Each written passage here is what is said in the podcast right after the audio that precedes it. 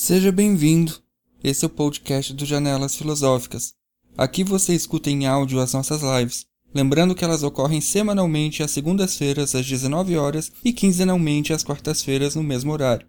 As lives são transmitidas tanto no canal do IFCH URGS quanto na página do Facebook. E você ainda pode assistir às lives gravadas nos endereços citados e no canal do Janelas Filosóficas. Os links vão estar todos na descrição. Avisos dados, deixo vocês agora com a live. Estamos ao vivo, boa noite. Boa noite a todas as pessoas que nos assistem. Boa noite, Gisele, Ronai, Desirê, que está aqui no, no backstage, junto com a gente, nos acompanhando. É um prazer ter vocês aqui de novo, mais uma vez de muitas. Esse, esta é uma sessão especial do Janelas Filosóficas, é a nossa terceira sessão da segunda edição, e é uma sessão especial pelo o dia, que a gente não costuma fazer as nossas lives nas quintas-feiras, mas nas segundas e quartas. Mas essa semana é especial porque a gente está acolhendo no Janelas um outro evento, um evento ligado ao nosso eixo do ensino de filosofia, que é o primeiro encontro de filosofia e ensino do Rio Grande do Sul. Um evento que era para ter ocorrido de modo presencial e que está sendo financiado pela FAPERGS, a quem nós agradecemos oficialmente e que era para ter ocorrido de modo presencial, mas devido à pandemia, então vamos fazê-lo de modo remoto. Né? Eu quero agradecer muito a, a, a parceria da Rúbia Vogt Oliveira e uh, do Rafael Cortes, que são dois, dois professores de filosofia do Colégio de Aplicação da URGS, que estão fazendo uma super parceria com a gente. Renato Fonseca, meu colega, Inara Zanuzzi, minha colega, Michele Seixas, da UFSM, e amanhã, então, essas, esses aí vão estar falando aqui com a gente, mais a, e mais eu também. E uh, estamos fazendo, então, esse, esse evento, está sendo muito instigante, tivemos os nossos GTs hoje de tarde, Gisele participou de um grupo, eu participei do outro, a Inara coordenou uh, o grupo B, eu coordenei o grupo A, foi muito interessante, está sendo muito legal. E hoje, então, a gente, com as, as sessões noturnas, a gente abre com a Gisele e o Ronai. Eu não vou apresentá-los, eu quero que vocês se apresentem, falem a que vieram. e vou ficar aqui no, no cantinho, na, na, na, na espreita. Estão com a palavra.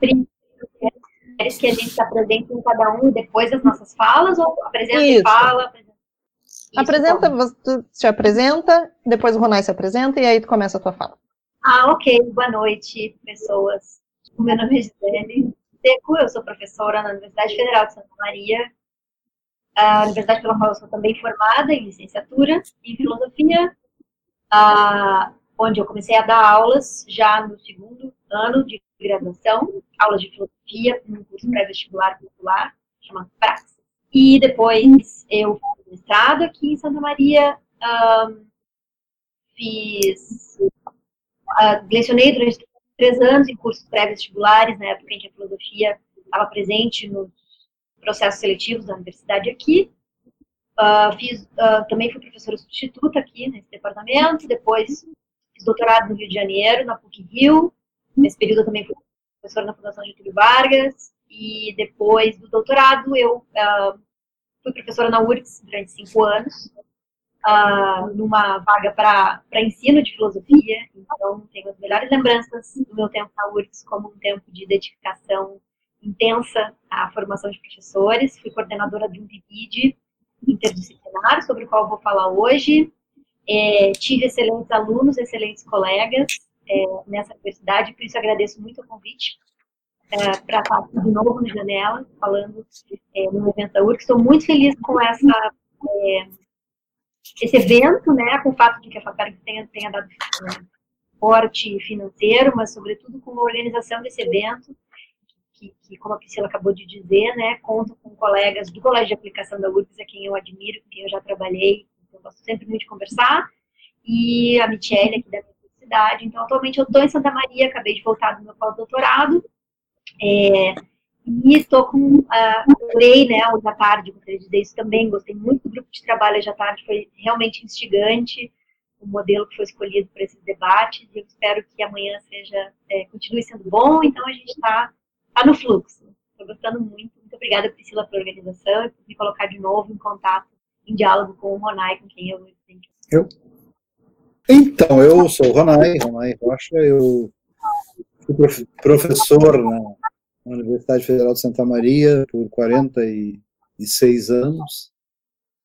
E desde fevereiro do ano passado, estou aposentado. É, tem sido tem sido uma experiência muito intensa, assim, porque eu acho que eu estou tentando compensar a falta do contato com aulas, o desafio de estar ali interagindo com a escrita, então eu estou excessivamente trabalhando, escrevendo, eu acho que é quase uma fuga, né? E eu tive a felicidade, assim, de, sei lá, de 2008, reunir aqui os textos que saíram no ensino de filosofia e currículo, que sintetizou um pouco o que eu, o que eu pensava sobre o ensino de filosofia, mas mais feliz eu fui ainda porque eu encontrei alguns leitores, entre eles a Gisele, e o livro foi, né, foi continuando a ser lido, isso tem sido para mim assim o motivo pelo qual eu, eu, eu, sigo, né? E vou seguir até onde até onde eu tiver forças, né? Nessa lida eu assim é muito difícil, eu acho assim a, a gente se situar no que está acontecendo, mas uh, a sensação que eu tenho é que nós temos uma comunidade entre nós, nós temos um grupo de pessoas entre nós que tem 20, 25 anos já de conversas entre si. Então, é, esse evento e agora esse grupo está sendo assim, das coisas mais, mais bonitas que, que eu acho que a gente pode é, ter para seguir né, se alimentando, trabalhando. Então, eu estou muito contente de estar aqui essa noite com vocês também. Vamos ver se a gente tem uma, uma boa conversa. Pelo menos da minha parte, eu vou. Eu tenho receio disso, porque eu estou um pouco assim, tudo isso que está vendo. Mas vamos lá, eu estou super animado e contente de estar aqui. Então tá. Vamos começar então a ordem que a gente pré-estabeleceu, Gisele. Só compartilhando aqui a tela, a janela do aplicativo. Pessoal, é... hoje é o Dia Internacional da Filosofia, né? Bom. Aham. Mais um motivo. Ou está errado isso aqui? é mais um motivo para a gente. Me digam se vai aparecer, tá? Direitinho, a apresentação do slide. Deveria estar tá aparecendo a primeira okay. tela. Ok? Perfeito. Uhum. Muito bem. Então, nesse Dia Mundial da Filosofia, é, é, é, muito bom estar aqui.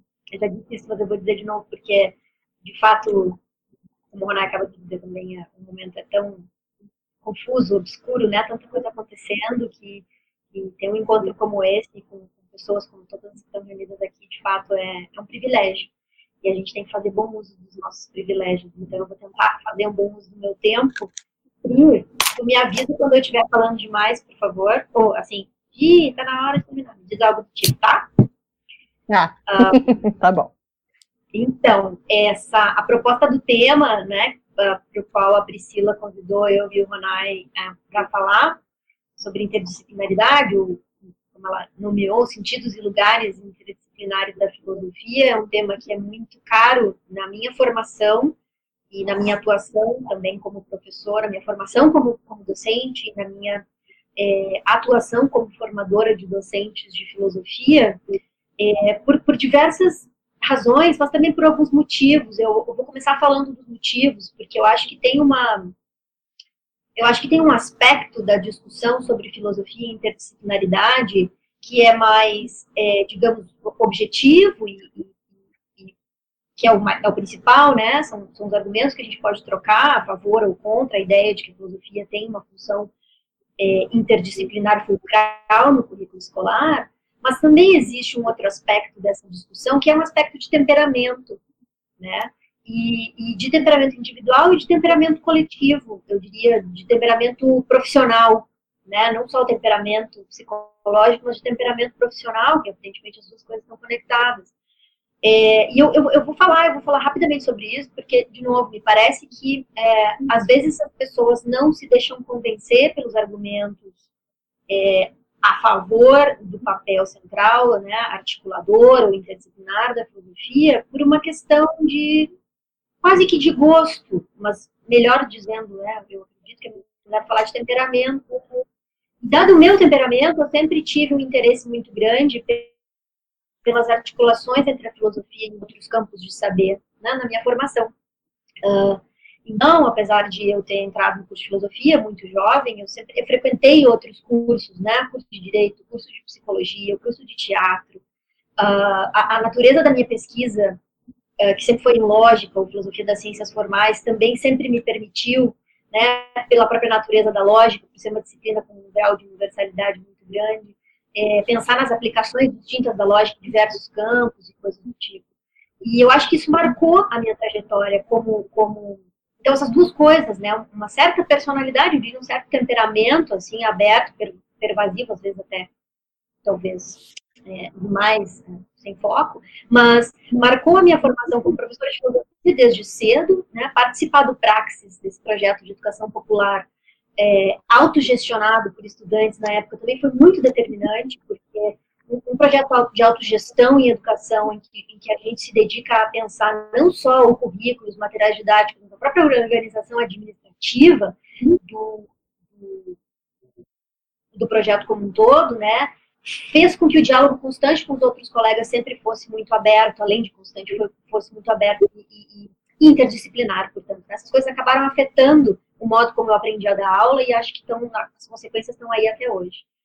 É, então, o que eu vou falar para vocês depois desse apanhado, assim, é, é, focado um pouco em, questão de temperamento, eu vou, eu vou tentar focar, e claro, eu vou focar, é, em apresentar para vocês argumentos a favor da ideia de que a filosofia tem papéis essenciais em projetos escolares é, interdisciplinares, e o meu argumento, a minha apresentação está dividida em duas partes, e o meu argumento vai ser um, um, um argumento de tipo muito específico, que é um argumento por amostra, que é um argumento por exemplo. Tá? Então, eu vou começar apresentando é, é, o, o, contexto, o contexto do, dos casos que eu vou contar, das, dos casos que eu vou narrar para vocês de experiências interdisciplinares nas quais a filosofia teve um papel articulador importante, que eu coordenei enquanto era uh, responsável pelo PIBID, um dos PIBIDs interdisciplinares da URGS. Vou começar dando um pouco de contexto, teo, de contexto e de pressupostos teóricos, e aí, um, um, um, um contexto geral sobre o, o, o, projeto, né, o PIBID, e aí algumas, duas amostras, tá, de todos os nossos, ponto, pelo menos oito, de muito sucesso durante os dois anos que a gente atuou. Eu vou apresentar para vocês duas amostras apenas, é, uma delas não em muito detalhe, vou mencionar uma terceira que foi realizada no âmbito do PIB de uh, filosofia ainda, da URGS, e depois umas notas finais simplesmente para abrir o debate, abrir o, o, o espaço do Rorai e aí depois a gente poder conversar. Essa experiência que eu não vou apresentar em muito detalhe, eu não vou apresentar agora, mas eu tenho todos os slides no final, caso seja do interesse da audiência, a gente pode é, aprofundar depois nas, na, na, nas conversas, tá bom? Essa ideia geral. Bom, como contexto, vou dizer algumas coisas que talvez para as pessoas que estejam participando do evento, né, do encontro de filosofia e ensino, não sejam novidade. Mas como a gente também está é, participando do Janelas Filosóficas e, esse, essa contribuição, essa nossa conversa vai ficar na internet depois, eu acho importante é, lembrar algumas coisas que têm acontecido né, nos últimos tempos com relação ao ensino de filosofia no Brasil.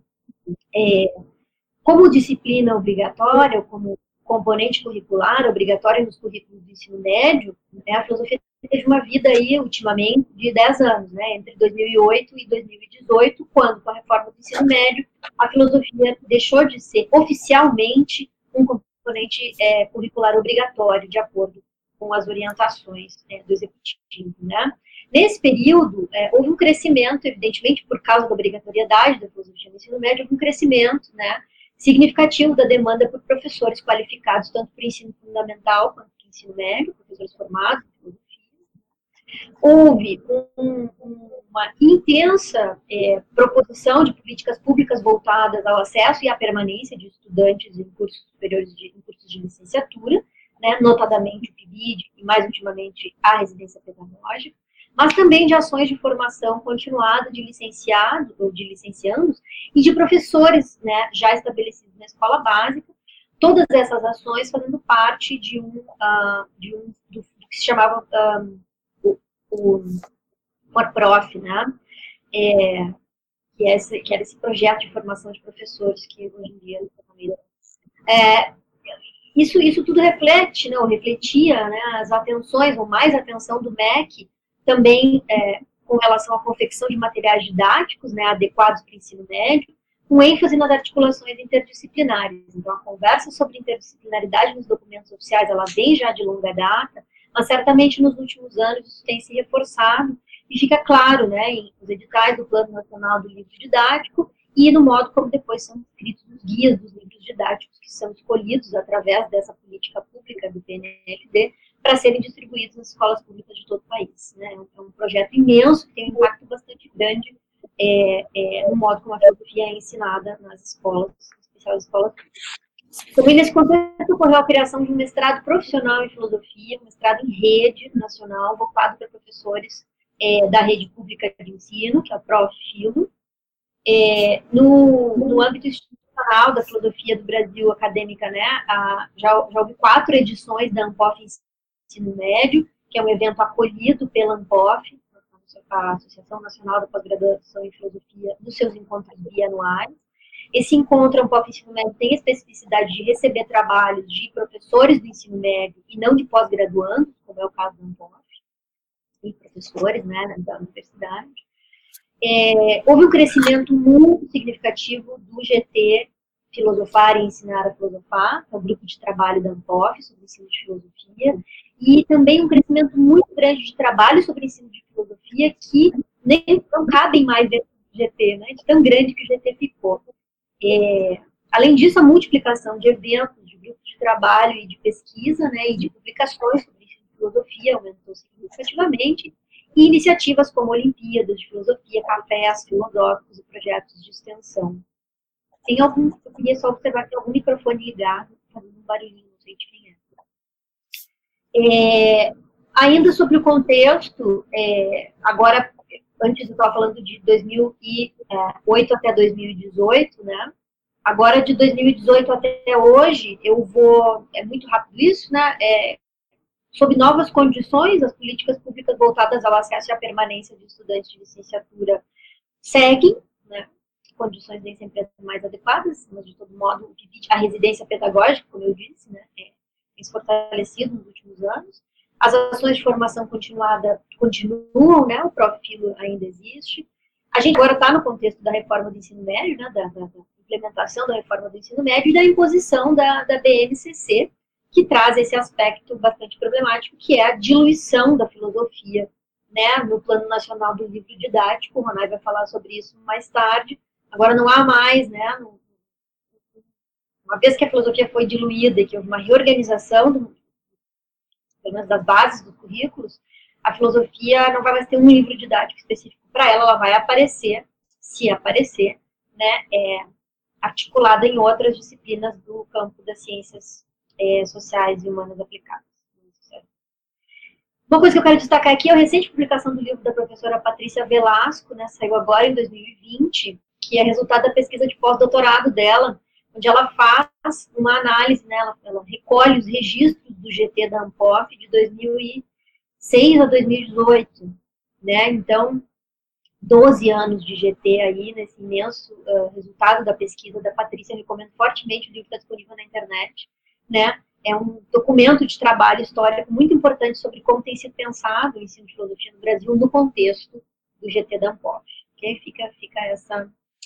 E claro, bom, mais ultimamente esse ano temos todos passado por adaptações do ponto de vista do modo como as aulas estão sendo realizadas, quando estão sendo realizadas, porque a gente sabe bem que nas escolas públicas né, a situação é de suspensão das aulas, é, em algumas escolas, enquanto tem, está tendo claro, por EAD, e aí diversos projetos de divulgação de filosofia nas redes sociais têm acontecido, inclusive a Priscila até já entrevistou, se não me engano, o Aldino Vilão aqui no Janela, né? Que é um projeto aí que está bombando ultimamente.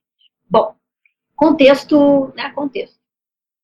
Conjuntura, como se diz. Agora eu vou falar um pouquinho sobre o que eu chamo de desamparo conceitual no que diz respeito à noção de interdisciplinaridade, que é uma palavra usada, como eu disse, nos documentos né, de referência é, do, do, MEC e também em diversos, diversos documentos que são importantes para as políticas públicas em torno do, do ensino, em especial ensino de filosofia, a palavra aparece nem sempre com muita clareza a respeito do que ela quer dizer, né?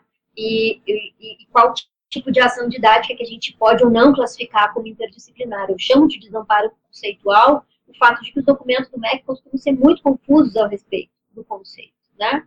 E na BNCC, é, embora o uso, embora a palavra apareça algumas vezes e também o termo articulação de saberes apareça bastante, né? Fica claro no texto da BNCC embora apareça nos documentos de apresentação, né, nos partes, nas partes dos textos em que se apresenta a base, as noções de interdisciplinaridade e de articulação de saberes ocorrem diversas vezes, mas quando a gente vai né, e olha os componentes curriculares, tal como eles estão apresentados, fica bastante claro, pelo menos para mim, né, que cada componente elaborou a sua proposta sem considerar exatamente as demais as ligações entre os, os componentes curriculares muitas vezes são bastante artificiais, então eu fico imaginando como é que isso vai aparecer depois, né, como é que esse resultado vai impactar na produção dos livros didáticos. É, então eu acho que isso também faz parte do contexto, né, um certo desamparo conceitual, por um lado, pelos documentos do MEC, em especial, como eu acabei de falar, mas também porque uh, na, na universidade, na formação do licenciado, uh, o tópico da, da, da interdisciplinaridade né, é, não é muito bem tratado, eu poderia dizer, da, pelo menos dadas as experiências que eu tenho, assim, eu acredito que existe uma maneira de pensar a interdisciplinaridade bastante é, espalhada por aí, assim, bastante confusa, né? É, como vou, vai ficar mais claro depois quando eu tentar esclarecer o conceito de disciplina, de conceitos de disciplina e de interdisciplinaridade.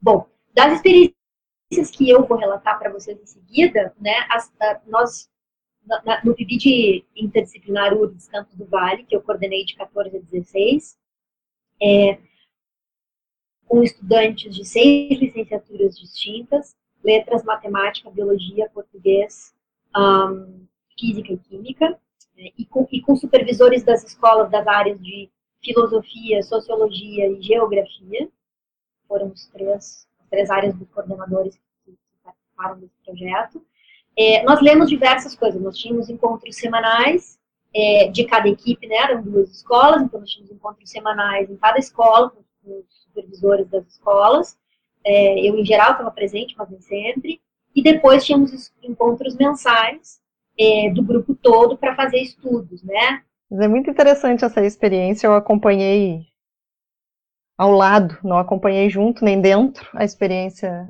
do PIBID interdisciplinar, mas foi realmente uma experiência muito, muito rica. Ela vai contar um pouco das, dos projetos desenvolvidos, né? Amanhã a gente vai ter uma, já deve estar rolando, se não está rolando, já vai rolar, as artes de amanhã. A gente vai falar sobre o impacto do PIBID e da residência pedagógica, né? A Gisele mencionou agora a, o PIBID mas tem a residência pedagógica que recém teve a, a primeira edição de 2018 a 2019 e agora está recém iniciando a segunda edição, que é um projeto de, entre outras coisas também, de auxílio de bolsas para os nossos estudantes que estão no final da, da licenciatura. Né? O do PIBID é iniciação à docência, então é para quem está mais no início da licenciatura, e a residência pedagógica para quem está mais no final. E a gente vai falar um pouco sobre as, essas experiências de PIBID e RP, como a gente chama, e como elas impactaram no nosso no, na nossa docência, né? Nós como professores universitários e vai ter o, o Rafael Cortes que está no, no colégio de aplicação, então ele como supervisor, na verdade como preceptor, que esse é o nome da função, como é que isso tem impactado para ele também, como professor. Né? A gente fala em geral dos produtos desse. Aí, voltou a Gisele. Então, a gente fala dos produtos, mas não fala muito de como isso impacta para nós. Né? E amanhã a gente vai falar disso. Então tá, eu aproveitei aqui para já fazer uma propaganda da live de amanhã. Ai, que bom. É, desculpa, pessoal. Como eu Não, dizia antes do, antes do negócio, o computador está nas últimas. É, tô abrindo aqui o PowerPoint. Mas eu estava falando, eu vou continuar, eu estava falando da- do modo como o PIBID era organizado nos- nas leituras, né? As leituras que a gente fazia, nós fizemos diversas leituras ao longo desses anos, mas é, as principais são essas que estão no slide que eu vou mostrar para vocês agora, tá? O livro do Ronai, de 2008 e 2015, né? A segunda edição de 2015. um, o ensino de filosofia e currículo, em especial os capítulos, em especial os capítulos 1, 4 e 8. O 8 mais uma, o 8 mais para quem estava trabalhando com questões de linguagem mesmo, mas do ponto de vista conceitual mais geral para a ideia de transversalidade pedestre era de fato o capítulo 1 e o capítulo 4. Ahn, aqui compartilhar. E um texto da Olga Pombo, que a gente leu algumas vezes, é ah, Epistemologia da Interdisciplinaridade. Também teve dois textos do Piaget sobre esse tema, que depois, ah, inclusive, foi- foram traduzidos pelo pessoal da, da- do curso de francês. É, então, vocês estão vendo os slides agora? Não, porque eu tenho que acrescentá-los aqui. Ah, tá.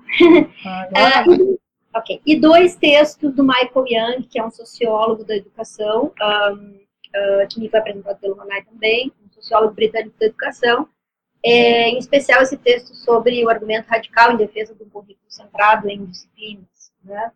É, essas são as, as leituras fundamentais. Hoje eu vou me referir especificamente ao ensino de filosofia e currículo, algumas ideias, e ao texto da Olga Pombo, ok? Então, vamos lá. Então, assim, é, o, o- texto do Ronai é, é crucial, né, para quem faz filosofia, e nesse caso foi para os outros estudantes também das outras áreas, porque essa ideia, existem muitas distinções que o Ronai oferece no livro dele que são chave, né, para projetos interdisciplinares, tais como os que a gente estava tentando implementar. O projeto foi pensado já, né, não é que assim, que tinha o projeto e depois a gente entrou em contato com a obra do Ronai, não. Esse projeto, de verdade, foi pensado por mim, né, como algo já tentando aplicar as ideias do Ronaldo, é, do, essa ideia, de, de, de transversalidade pedestre, que eu já vou explorar. É, então, assim, distinções importantes que são chaves como pressupostos teóricos da abordagem, a distinção quanto aos níveis de ensino, fundamental, médio e superior. Parece ser uma coisa muito evidente que não merece atenção, mas merece muita atenção, sobretudo quando a gente discute justamente a questão de como fazer a transposição didática dos conteúdos que nós aprendemos na faculdade de filosofia para o contexto da escola, seja no ensino médio, seja no ensino fundamental. Por quê? Porque a gente, quando estuda filosofia na faculdade, está fazendo isso porque quer e quer se especializar naquilo. Esse não é o caso das vivências, em especial dos adolescentes, né? Os, os, os,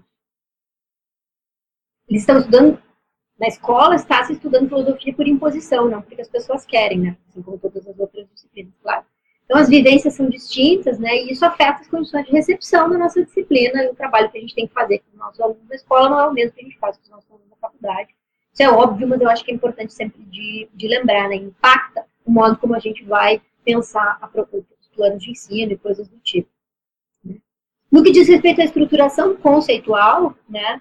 É sempre importante lembrar da distinção também que o Ronay apresenta é, no livro entre lógica, no capítulo 3, entre lógica dos conteúdos e lógica das aprendizagens, para quem estava no grupo de trabalho hoje à tarde, eu acho que isso tem muito a ver com aquela discussão sobre uma coisa que a gente discute entre nós, né, como filósofos, e inclusive questões de metafilosofia, outra coisa é como é que a gente vai fazer o dia a dia da sala de aula, as práticas pedagógicas, né, aquela distinção tem a ver com isso. Um, um, um ponto é o modo como os conteúdos se organizam enquanto, enquanto uma disciplina, e outra coisa é como essa disciplina vai ser ensinada. O ensino não precisa estar na mesma ordem de organização dos conteúdos, certo? A gente desorganiza as coisas para poder ensinar e depois a gente organiza de modo a ficar é, é, né, na ordem em que é, a lógica, é, a lógica da, da, da, organização do conteúdo exige. É, então, aqui simplesmente assim, né? A lógica das aprendizagens é a nossa matéria. Eu estou usando aspas aqui porque esses são os vocabulários que normalmente se utilizam, né? Que a nossa matéria é entendida como conteúdo que a gente passa, ou que a gente, né, quando a gente dá a aula, são todas metáforas que eu acho bem interessante de pensar. Né? A ideia de que a gente passa um conteúdo. A gente já sabe que já foi lá criticada pelo Paulo Freire, que todo mundo conhece da ideia da educação bancária, né? Em conteúdo, a gente passa o conteúdo para os alunos. Hoje em dia se fala mais em transposição didática, parece que dá mais essa ideia de algo que a gente tem que fazer com aquele conteúdo, e que o estudante não é só passivo, ele vai receber aquilo ativamente, coisas do tipo. E dar aula também é outra metáfora.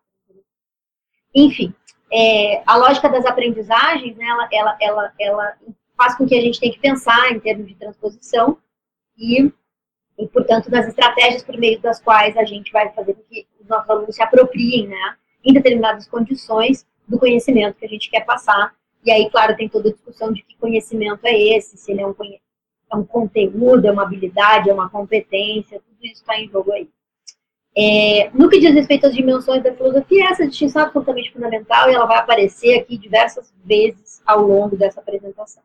A distinção entre o, o, as dimensões ou os eixos é, os núcleos da filosofia, que o, que o Ronai é, fala o seguinte, e que, que para mim é crucial essa distinção, na medida em que ela, ela meio que dissolve o problema de, hum, vamos ensinar filosofia por qual método? Por história, por uh, uh, temas e problemas ou por conceitos?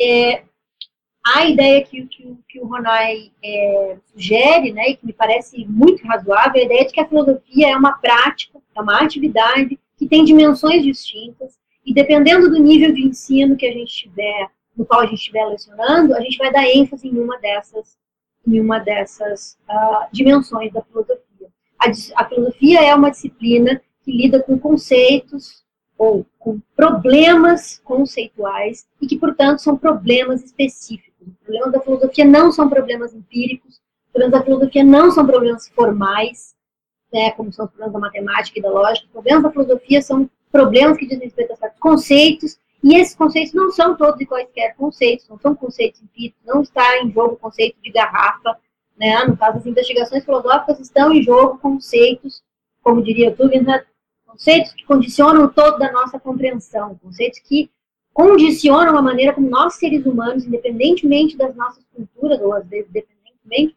entendemos o mundo e agimos no mundo conceitos como o conceito de ser, de corpo, de poder, de espaço, de tempo, de morte, de vida, de representação, e se quiserem, de gênero e coisas do tipo, certo? Aqui você já tem a especificidade da filosofia. No que? Nos, nos problemas, que são problemas conceituais. Quais conceitos? Conceitos que são determinantes para que o ser humano se entenda no mundo e haja no mundo, com relação à natureza, com relação à sociedade, com relação a si mesmo. Depois a gente tem a dimensão dos instrumentos e dos métodos, quer dizer, como filósofos e filósofas ao longo da história, ou em diferentes culturas também, se quiserem, lidaram com esses problemas. Né? Com quais instrumentos e através de quais métodos? São diversos. Né? Ao longo da história da filosofia, e aí entra a questão do terceiro eixo, ou da dimensão, que é a dimensão histórica, a dimensão dos textos, né? ao longo da história da filosofia ocidental, né, nós temos diversas maneiras de responder aos problemas filosóficos, diversos argumentos que foram apresentados, diversas narrativas, diversos estilos literários que foram né, é, é, é, mobilizados na tentativa de é, responder esses problemas, certo? Então, o ponto, aí de novo, só para repetir, a meu ver é muito interessante essa ideia, porque a filosofia é uma coisa só, é uma coisa que a gente faz, é uma lida que a gente tem com conceitos, de determinada maneira, e o modo como isso foi feito ao longo da história está lá registrado né, no cânone, que pode ser revisto, deve ser revisto, mas que para ser revisto precisa ser estudado, a gente precisa sempre saber quais são os problemas que estão em jogo no debate, sei lá, ceticismo no resgate do ceticismo antigo, no ceticismo moderno. Por quê? Ah, descoberta do novo mundo, tem contexto. Né? É, o mundo está ali oferecendo para os filósofos alguns problemas, problemas que fazem com que a gente volte para a nossa história e revisite, e faça de novo, isso, é, por que isso é vantajoso? Porque isso faz com que se dissipe o problema de ensinar a filosofia por qual método. Depende do seu contexto de ensino. A tese do Ronay é de que no ensino fundamental a ênfase deva ser nos problemas e nos conceitos, né? A gente sabe que as crianças adoram fazer perguntas de maneira muito filosófica, né? No ensino médio, uma ênfase nos instrumentos nos métodos, e, claro, no ensino superior, uma ênfase na análise dos textos e na história. Uma dimensão não elimina a outra você enfatiza uma dimensão né, em, em, e não nas outras e articula elas. Essa ideia de articulação aqui é extremamente importante. Então, essa vai ser uma distinção chave aqui para falar do papel dos, dos lugares é, interdisciplinares da filosofia. É, como uma disciplina que, dada a sua própria natureza, que é o que acabou de ser caracterizado através desse esquema, né, uma natureza de uma, uma tríplice, esse tríplice aspecto da, da, da atividade filosófica, uh, pela sua própria natureza, quando a filosofia vem para dentro da escola, vem para o currículo escolar, para as práticas curriculares, ela é, ela é a disciplina interdisciplinar por excelência, na medida em que os seus temas e os seus problemas, os seus temas, os seus conceitos aparecem em diversas uh, disciplinas escolares, porque são conceitos que aparecem na nossa vida, ser, poder, representação, corpo, vida, morte, força, energia, uh, né? São conceitos que atravessam as diferentes experiências humanas e por isso as, as disciplinas escolares, que são recortes das experiências de conhecimento humano. Né? Os seus métodos têm um potencial interdisciplinar tremendo, seja uh, análises de filosofia da linguagem, semiótica, lógica, fenomenologia, dialética, arqueologia, genealogia, vão lá no dicionário de filosofia olhar o verbete método, peguem vários dif diferentes dicionários de filosofia e peguem o verbete metodologia. Né? Não existe um método filosófico, existem vários métodos filosóficos, assim como não existe um método pedagógico, existem diferentes estratégias didáticas a serem aplicadas. Né? Do ponto de vista conceitual e do ponto de vista dos métodos, a filosofia, portanto, tem um potencial interdisciplinar tremendo, e do ponto de vista da história também. Por quê? Porque quando a gente vai para a história da filosofia, que é aquilo que nos é mais específico, de acordo com alguns mais caro, a gente também pode fazer ligações interdisciplinares com a história, com as ciências, com a matemática, seja lá e eu estou falando em pode, eu estou falando em possibilidades, essa outra noção muito importante. Tá? Então, como eu disse, essas ideias, sobretudo, estão no capítulo 1 e 4. No capítulo 8 do livro, o Ronai oferece uma amostra de como poderiam ser temas de filosofia e linguagem trabalhados em relação com a língua portuguesa. Adiante da ideia de pressupostos teóricos, né, já que hoje era o dia dos GTs teóricos aqui no encontro. É, a noção de disciplina. A gente está falando de interdisciplinaridade e várias vezes nos documentos aparece a noção de inter, trans, superdisciplinaridade, mas a noção de disciplina é muito, muito pouco tratada. Né? É, a, Olga Pombo fala no texto dela uh, eu acho que isso é bem relevante também, né, que algumas críticas à, à famosa fragmentação dos conhecimentos acabam acabam jogando o bebê fora junto com a água do banho, na medida em que entendem que, porque disciplina é uma coisa ruim, porque tem a ver com norma, porque tem a ver com recorte, porque tem a ver com fragmentação do conhecimento, então, interdisciplinaridade é legal, porque interdisciplinaridade funde tudo, não tem mais barreira, não tem mais limite, não tem mais fronteira, né? É, não uma confusão aí nessa ideia de interdisciplinaridade como tudo é uma coisa só, né? Eu já ouvi gente dizer, ah, não dá para ter disciplina porque o ser humano é uma coisa só e a natureza é uma coisa só. Tem uma confusão aí no sentido da noção de disciplina, né? E essa distinção a Olga como oferece eu acho bastante é, é, razoável. A ideia de que, bom, disciplina pode ser um conjunto de normas, né? É, e tem esse caráter prescritivo, portanto, quando a gente diz, por exemplo, tem disciplina, segue uma certa, segue uma certa, uma certa conjunto de, de normas para manter um certo tipo de comportamento. Um ramo de saber, uma disciplina como um campo de conhecimento, e disciplina como componente curricular. É claro que aqui a gente está interessado na filosofia como componente curricular. Só que, evidentemente, que existe uma relação entre a filosofia como componente curricular e a filosofia como um ramo de saber. Por isso que, às vezes, a gente faz discussão de metafilosofia para poder falar de ensino de filosofia, certo?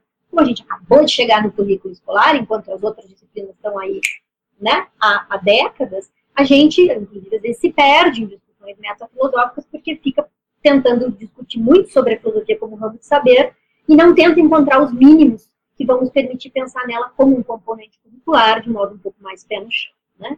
Então, a meu ver, de início, apagar a importância das disciplinas como componente curricular é equivocado. Né? É, por razões teóricas, porque assim, disciplinas são importantes, porque o mundo é muito complicado, o ser humano é muito complicado, a gente não consegue aprender tudo de uma vez só. Gente, existem disciplinas para que a gente possa, de algum modo, sim seccionar a realidade, o que não quer dizer que tem que ser super, hiper, mega fragmentado e não haver diálogo entre elas. Né? As razões pragmáticas são, veja, a gente está sofrendo com isso agora. Se tudo é interdisciplinaridade, então não precisa mais de disciplina, então não precisa mais de filosofia também, né? E aí a gente tem um problema prático importante para enfrentar.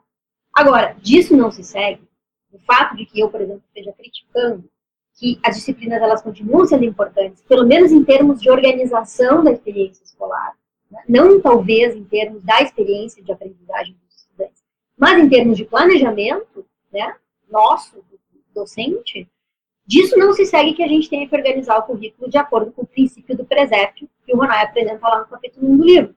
Princípio do presépio sendo aquele princípio através do qual a gente organiza o currículo, cada um com a, cada disciplina com a sua contribuição, sem conversar com as outras. Né? É, a ideia é um pouco evidente aqui. Tá? Muito bem. A Olga como fala de diferentes tipos de maneiras que as disciplinas podem se cruzar e se relacionar. Tá? é, práticas de, ela vai falar práticas de cruzamento disciplinar que são de importação, quer dizer, quando uma disciplina tem um problema para resolver, mas com os métodos que ela tem, ela não dá conta, então ela precisa de ajuda de outras disciplinas do ponto de vista metodológico para poder é, né, resolver os seus problemas. Isso equivale mais ou menos ao que nas diretrizes curriculares nacionais do ensino médio se, chamava de transferência de métodos.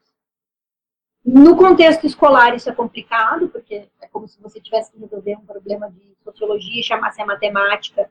É claro que existem análises sociológicas que dependem de, sei lá, eu análises estatísticas de matemática, mas isso tem que ser feito com muito cuidado. Práticas de cruzamento, né? quando no interior de uma disciplina surgem problemas que só podem ser resolvidos desde a perspectiva de outra disciplina, então, não adianta importar o método de uma outra disciplina, sei lá, da matemática para biologia para resolver o problema, mas é preciso que o problema seja visto desde a perspectiva da outra disciplina.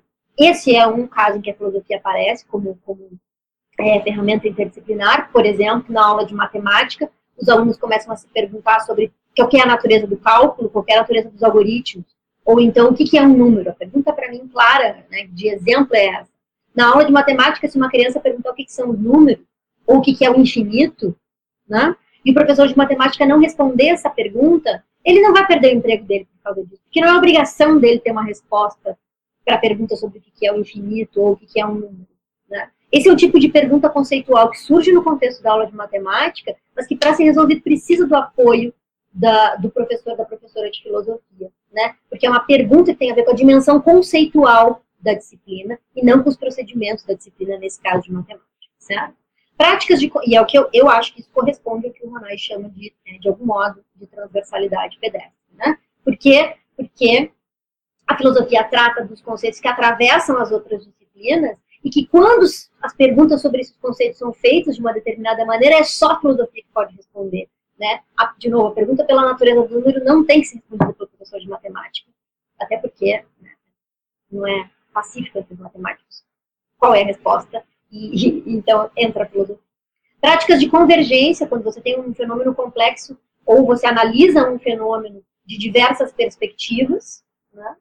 E práticas de descentração, quando você tem um fenômeno muito complexo, na qual você tem né, é, práticas, como ela vai dizer, redes policentradas de pesquisa, por exemplo, vamos pesquisar o funcionamento das florestas. Esse fenômeno é muito complicado todas essas coisas que vieram antes, esses modos de organização das disciplinas que vieram antes não vão ser suficientes, é preciso algo muito mais complexo.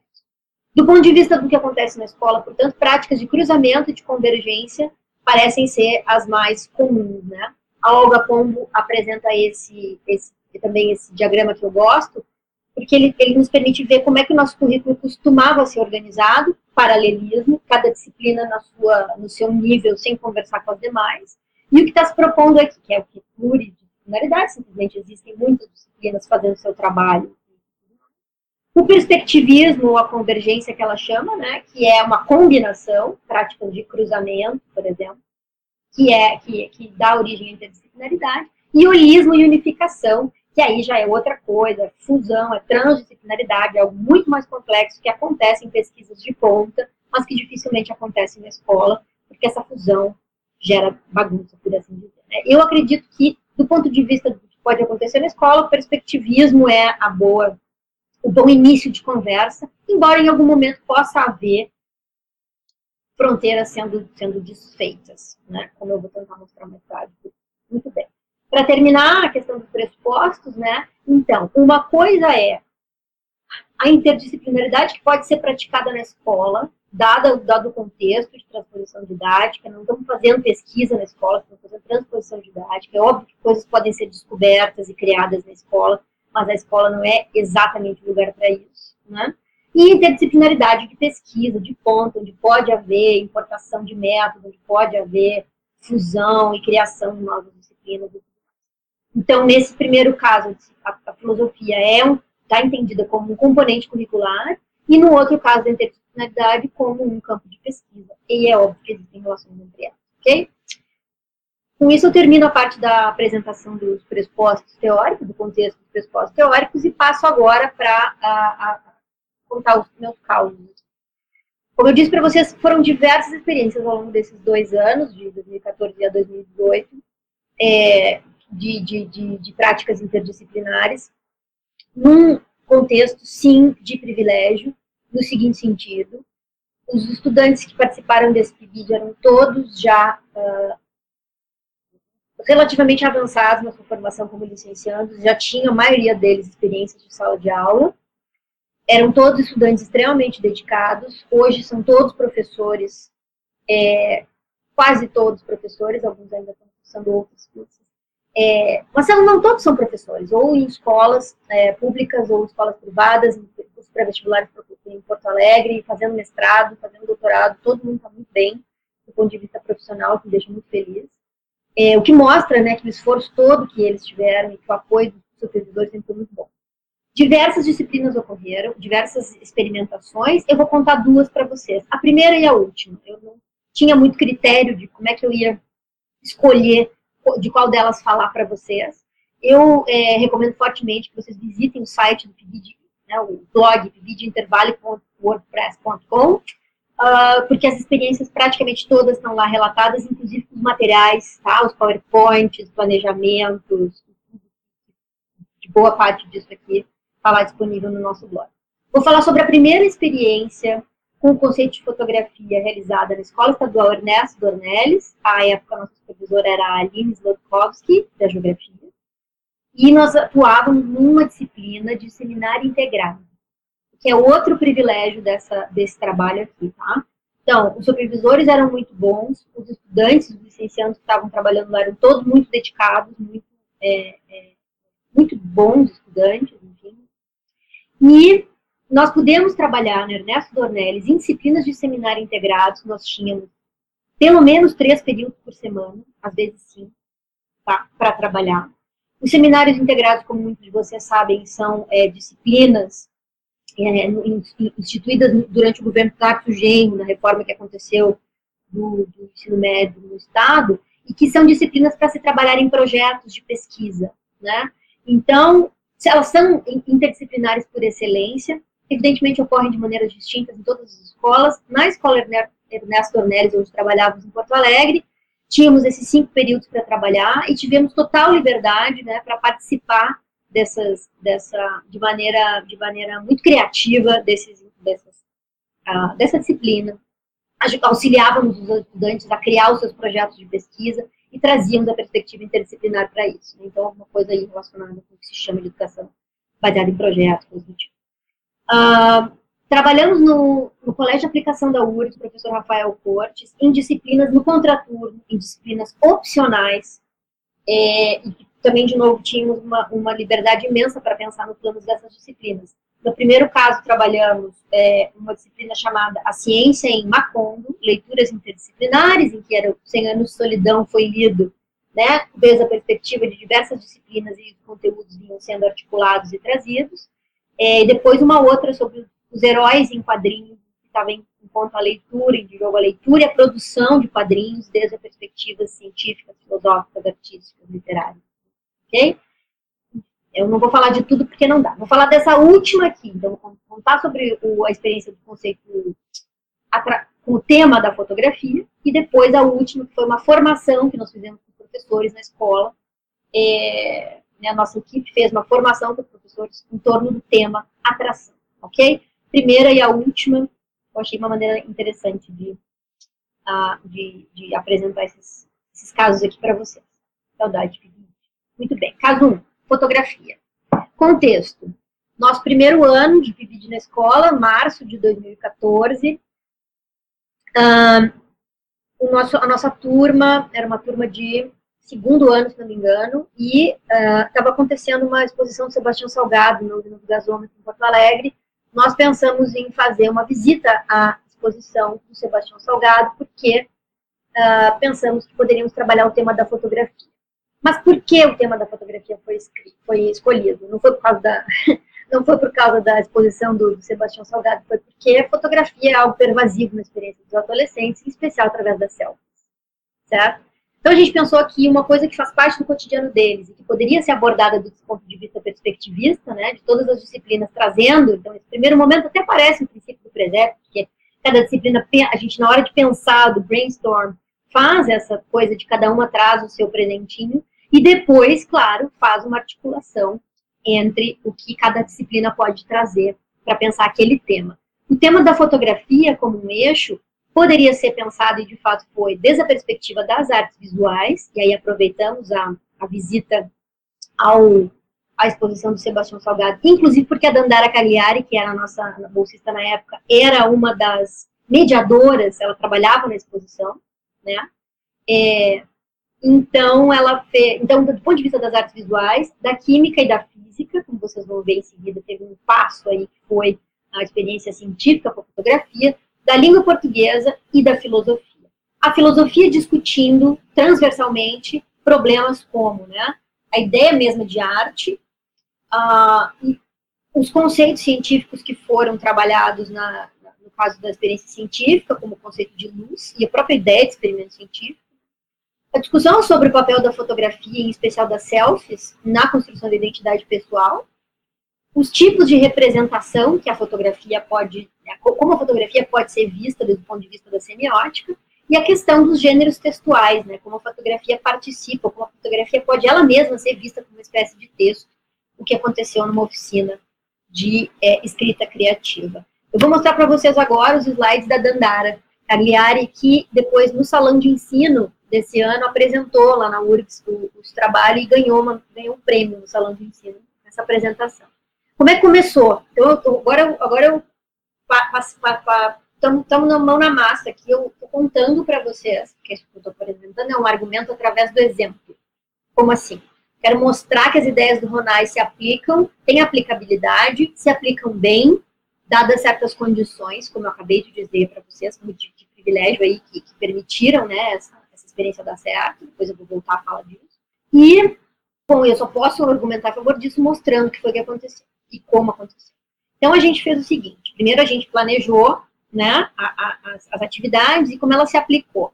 Primeira coisa, nós fizemos um questionário de sondagem para os nossos alunos, é, para perguntar se eles já tinham ido a alguma exposição de arte, se eles estavam, o que, que eles esperavam de uma, de uma exposição de fotografia chamada Gênesis, que era o nome da, que era o nome da, né, do, do, da exposição, desse trabalho do Sebastião Salgado, e, e diversas outras. O questionário era, sei lá, devia ter umas 10 questões uh, se eu me lembro bem, né? E depois a gente, depois da experiência, né, de que foi a mediação, a Dandara apresentou, depois da visita à exposição, a gente revisitou, né, as respostas dos alunos junto com eles sobre, sobre o que aconteceu, até para ver os resultados da, da, da, da, visita à exposição, né. É, e aí teve uma discussão sobre a exposição e tudo mais, é, refletimos, inclusive, sobre a importância da mediação, né, sobre como era importante que a Dandara tivesse lá com eles, comentando e conduzindo de alguma maneira essa, essa, essa, essa experiência.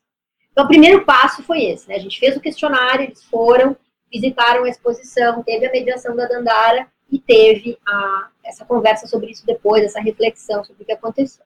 O segundo passo foi a oficina de fotografia, né, o pessoal, foi, isso foi feito em parceria com o PIB de Física e Química da URGS, saudades professora Teca, saudades professora Tânia, parceiras de interdisciplinaridade, né, e o pessoal da Física e da Química veio para fazer essa oficina de fotografia, a famosa pinhole, né, a câmerazinha lá, para fazer a câmera escura, né, para fazer é, fotografia caseira, e a ideia aqui era relacionar a prática cotidiana de fotografar com os conhecimentos científicos sobre os fenômenos fotográficos. A coisa engraçada foi que no dia da experiência, no dia da oficina, estava nublado, eles tiveram que ficar, os alunos, cerca de 10 minutos para fazer a exposição, né, para que, que a, a, marca fosse, fosse é, estabelecida na Pinhole, foi muito engraçado, porque essa eram selfies muito demoradas, também gerou diversas discussões interessantes. Uma segunda parte de experiência com fotografia também prática, né, foi a gente convidou o Gustavo Razeira, que é um fotógrafo profissional, à época mestrando de filosofia na URGS, para fazer com eles uma é, para fazer com eles uma sessão de fotografia. Então, o Gustavo fez algumas explicações sobre a fotografia, sobre foco, sobre enquadramento, tal, tal, tal, e fotografou os alunos. Então, eles não estavam tirando selfies, não estavam eles tirando fotos deles, eles estavam sendo fotografados por um fotógrafo profissional, né? E isso foi, nossa, foi maior barato, a gente fez no teatro da escola, assim, foi muito, muito bom, eles tinham que trazer um objeto é, para eles tiveram que pensar e trazer de casa um objeto com o qual eles se identificavam e tal, foi é, foi muito interessante para justamente como a Dandara fala aqui, né, compreender que fotografia não é apenas um registro de uma imagem, mas é um sistema de representação que guarda significados, mesmo quando a gente faz cotidianamente. Mas naquele caso eles tiveram que pensar no que eles queriam que representasse eles mesmos, então essa discussão também sobre a identidade pessoal e tal. E, e, com isso trouxe à tona né, a questão, as questões de subjetividade e de relação deles, da imagem deles com o mundo, mais foi foi realmente uma barata. E depois o Gustavo revelou as fotos, aí teve toda a questão da discussão com os alunos depois. Foi uma coisa que foi feita em diversas aulas, tá? Isso demorou, se não me engano, foi o bimestre inteiro com, essa, com essas atividades. Por fim, né, teve as aulas que, que a Dandara conduziu, o pessoal das letras conduziu, para pensar a fotografia enquanto texto, né, publicitário, jornalístico, científico, é, é, e aí uma discussão sobre o que, que, difere uma selfie comum de uma foto do Sebastião Salgado. É, fizeram diversas dinâmicas interessantes relacionando o texto com imagem, assim, de, de descrever o texto e depois ter que ver se era... Escrevia-se um texto e dizia a qual foto você acha que esse texto corresponde, aí os alunos tinham que ir lá e identificar, enfim. Foi, foi também uma espécie de oficina é, de criação, assim, muito interessante e que, por fim, resultou na produção de textos. Aí vocês veem a foto da exposição dos textos que foram feitos a partir de fotografias que eles escolheram para pensar a fotografia como parte do texto. Né? É, a, a, Dandara termina esse, essa, esses slides aqui dela, né, é, fazendo algumas considerações gerais, né, mostrando como é, é, isso que a princípio parece ser, como eu disse, uma questão de, de construção de uma sequência didática a partir do princípio de, do presépio, acaba sendo, né, no final, costurada pela atividade, pela atividade da escrita, porque aí vocês imaginem, né?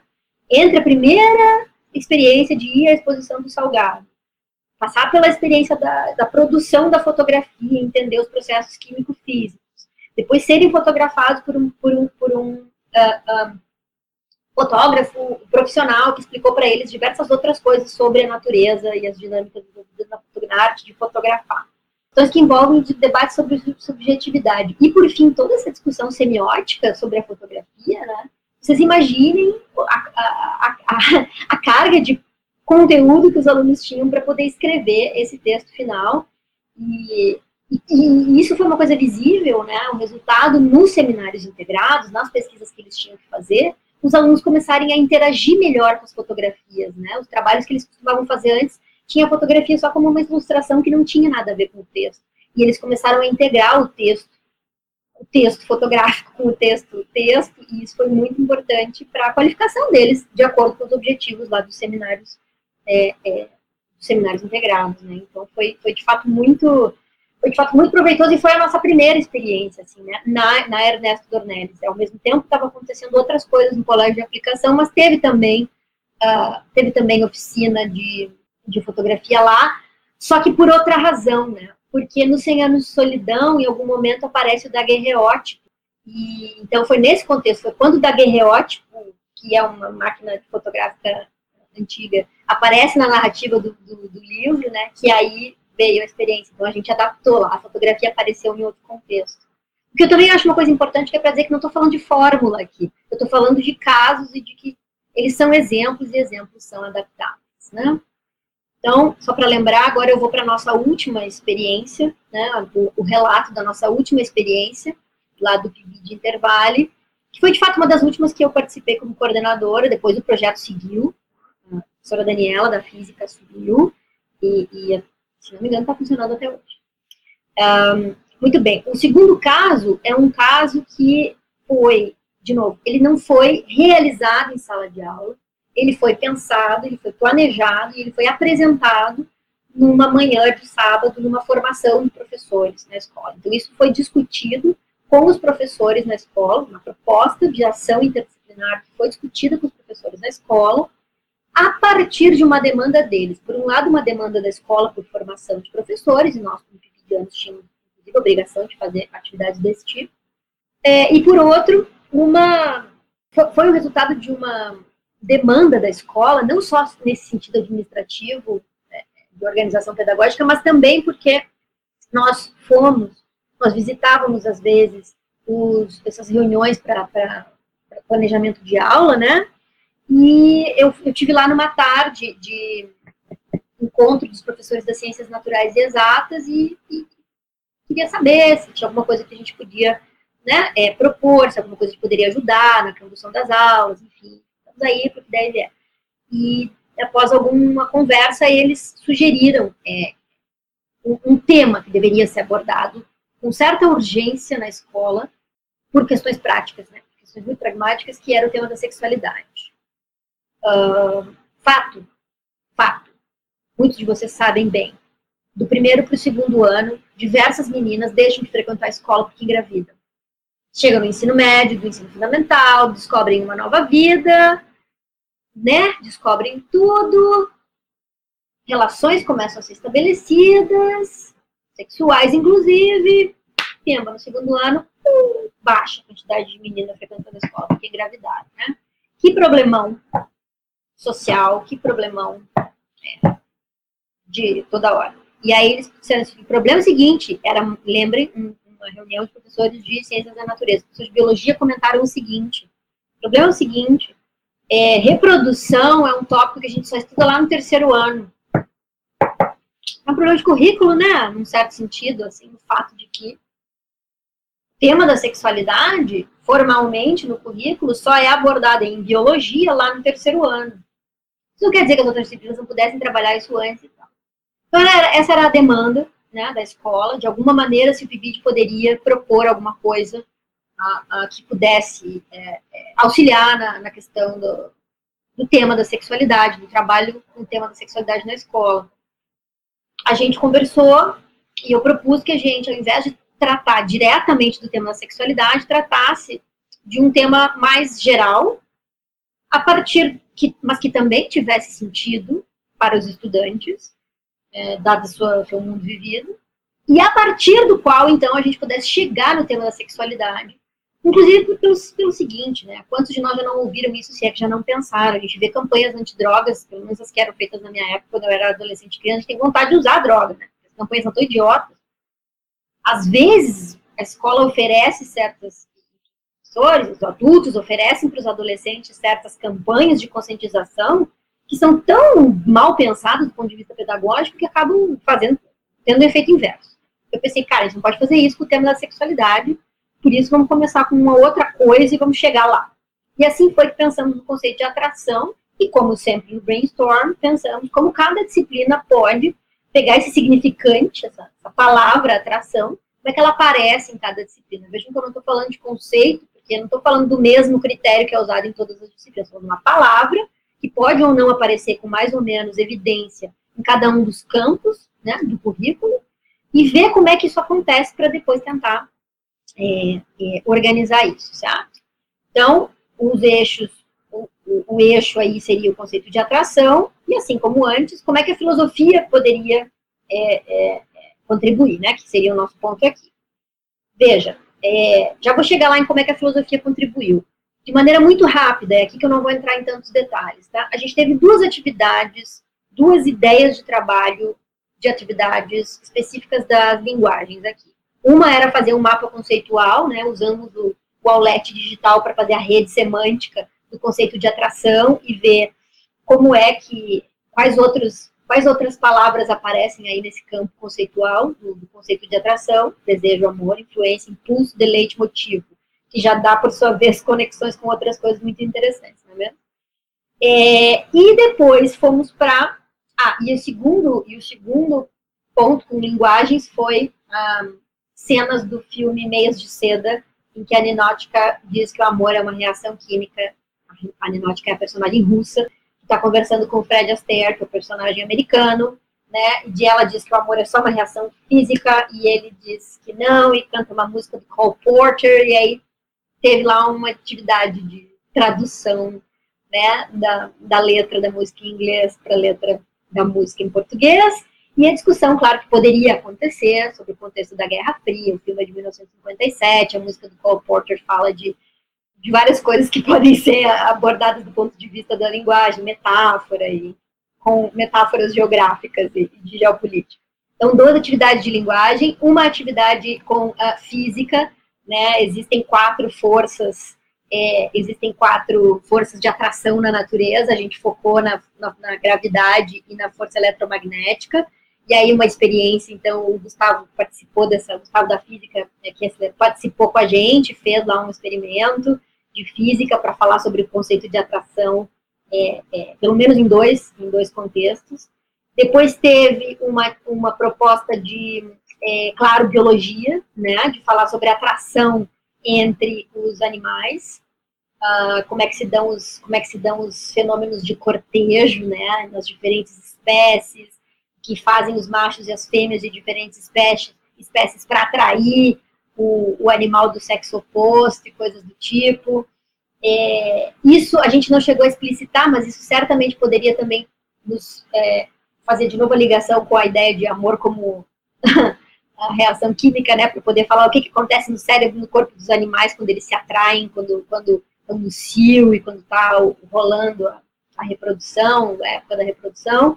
E, é claro, a partir disso, começar a discutir aspectos sociológicos e históricos da atração entre seres humanos, né?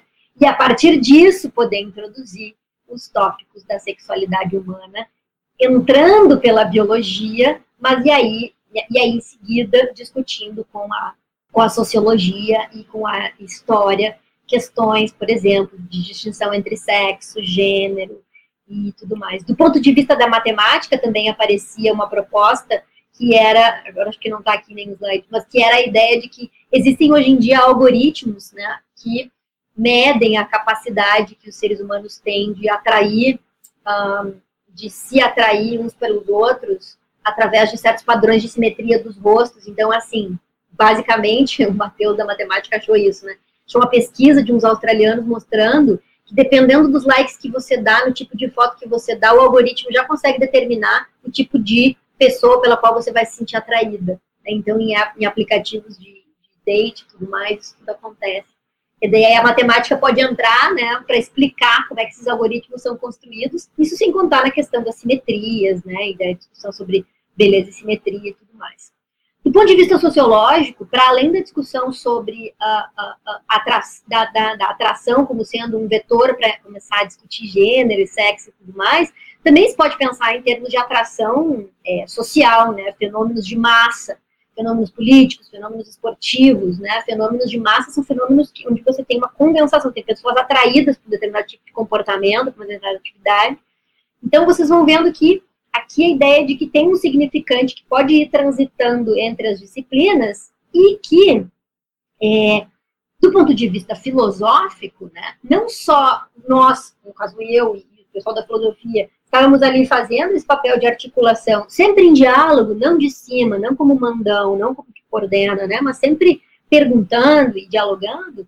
E do ponto de vista estritamente filosófico, além dessa articulação, perguntas como o que, que é estar atraído por alguém em alguma coisa, como é que se manifesta, quase que dá para fazer uma fenomenologia, né? Como é que se manifestam os, os, os fenômenos de atração individual e coletivo, e qual é a diferença? Lembro que tem um livro do, de um filósofo, de um sociólogo, desculpa, italiano, que, que faz uma, um paralelo, o livro em inglês se chama Fallen in Love and Loving, faz um paralelo entre é, o, o, fenômeno do apaixonamento, né, o falling in love, cair, não tem nem tradução, né, e os fenômenos de massa, os fenômenos políticos, de, super interessante. É, quais são os tipos de atração que existem entre seres humanos, é, e, e, se é diferente estar atraído por pessoas coisas, lugares ou, ou, comportamentos, e se sim, por quê? Se a gente pode escolher, essa é uma questão de ética, né? Se a gente pode escolher por quem ou o que nos atrai, E, para terminar, a atividade com os professores da escola terminou com uma leitura de um trecho do banquete, né, sobre o amor. E falando em amor, eu vou agora fazer. Aqui eu já, já contei para vocês de onde é que veio, né? De onde é que veio o debate sobre o tema da atração. Eu só queria enfatizar uma coisa, né? Que é essa repetição do procedimento. Escolhe-se um tema, um significante, uma palavra, faça um brainstorm pensando como cada disciplina especificamente pode trabalhar ele. Depois se pensa em que tipo de conteúdo, ou melhor, em que tipo de, conteúdo e de habilidade cada uma das disciplinas pode trabalhar com relação àquilo, porque é do ponto de vista das habilidades que as articulações vão acontecer, né? Vejam, os conteúdos vêm especificamente de cada disciplina, a disciplina não se dilui. Quando a gente planeja a atividade, as disciplinas estão muito bem marcadas. Eu vou fazer isso, a física vai trazer isso, a coisa vai...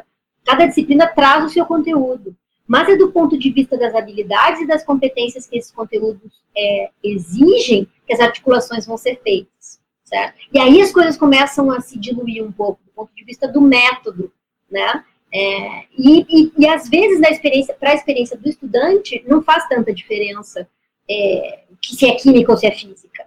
Ele está aprendendo coisas ali que dizem respeito àquele fenômeno que ele está é, é, investigando.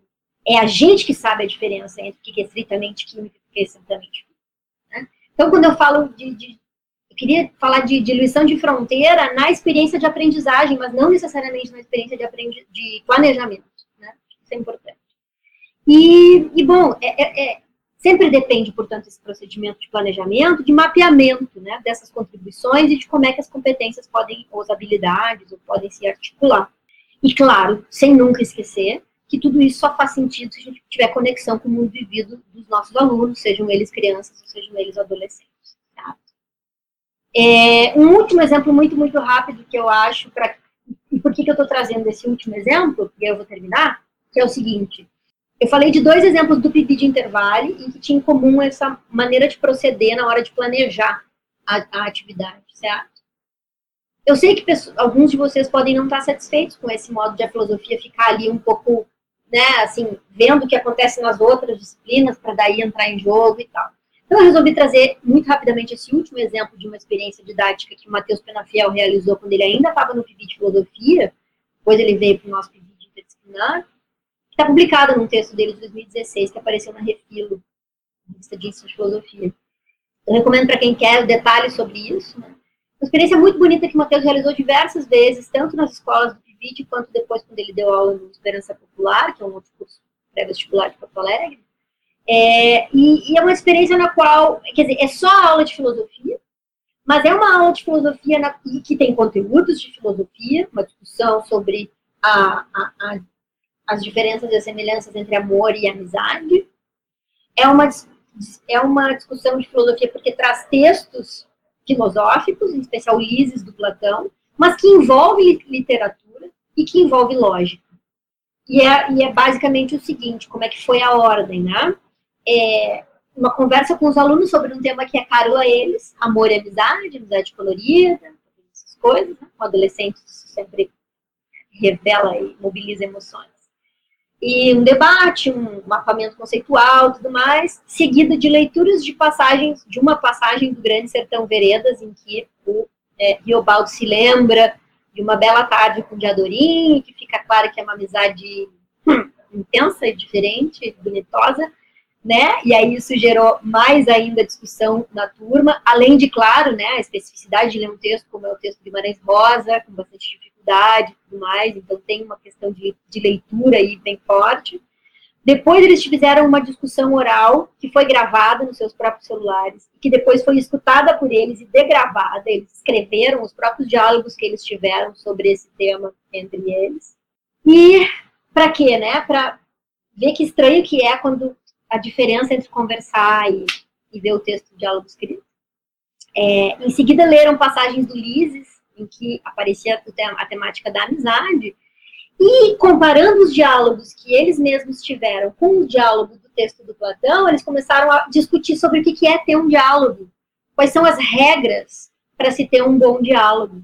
Com isso, o Mateus conseguiu, isso, claro, se dá em diversas aulas, né? Com isso, o Mateus conseguiu fazer com eles uma abstração, que se chama das regras do jogo dialético, que é uma técnica que remonta ao Platão, o Sócrates que jogava o jogo dialético com seus estudantes, usou técnicas, né, enfim, de lógica avançada para fazer isso, e apresentou os conceitos de consistência, contrariedade e contradição, usando o quadrado lógico das oposições aristotélicas, né, para dizer que quando, usando o conteúdo semântico trazido por essa discussão sobre amor e amizade, e sobre as regras do jogo dialético, quer dizer que, que você pode colocar o seu, o seu interlocutor em contradição e coisas do tipo. Isso foi um mote para ensinar para eles alguns procedimentos lógicos, né, e, e, as relações de oposição do quadrado da oposição, o que, por sua vez, né, fez com que a discussão sobre amor e amizade voltasse a ser revisitada de um outro ponto de vista, agora com instrumentos típicos da filosofia, né, é, para clarificar as discussões que tinham sido feitas no começo. Por fim, os alunos escreveram um diálogo, né, tiveram é, o exercício de escrita de um diálogo, foi uma experiência muito bonita, de novo, como eu digo, está num texto do Mateus 2016 que eu recomendo bastante. Vou terminar dizendo o que é. Vou terminar enfatizando o aspecto de potencial interdisciplinar da filosofia, em especial por meio da lógica. Né? Esse é o nosso, são os nossos componentes curriculares, e a filosofia, apesar de estar tá agora diluída no grupo das ciências humanas, sociais e aplicadas, pode transitar por todas as outras de uma maneira especial, fazendo perguntas para a geografia, para as ciências sociais e para a história, né, as nossas irmãs de ciências humanas, uh, como, por exemplo, né, é, discutir o que significa se orientar espacial e metaforicamente, falar sobre migrações e culturas humanas do ponto de vista epistemológico. Eu não vou ler todas, tá?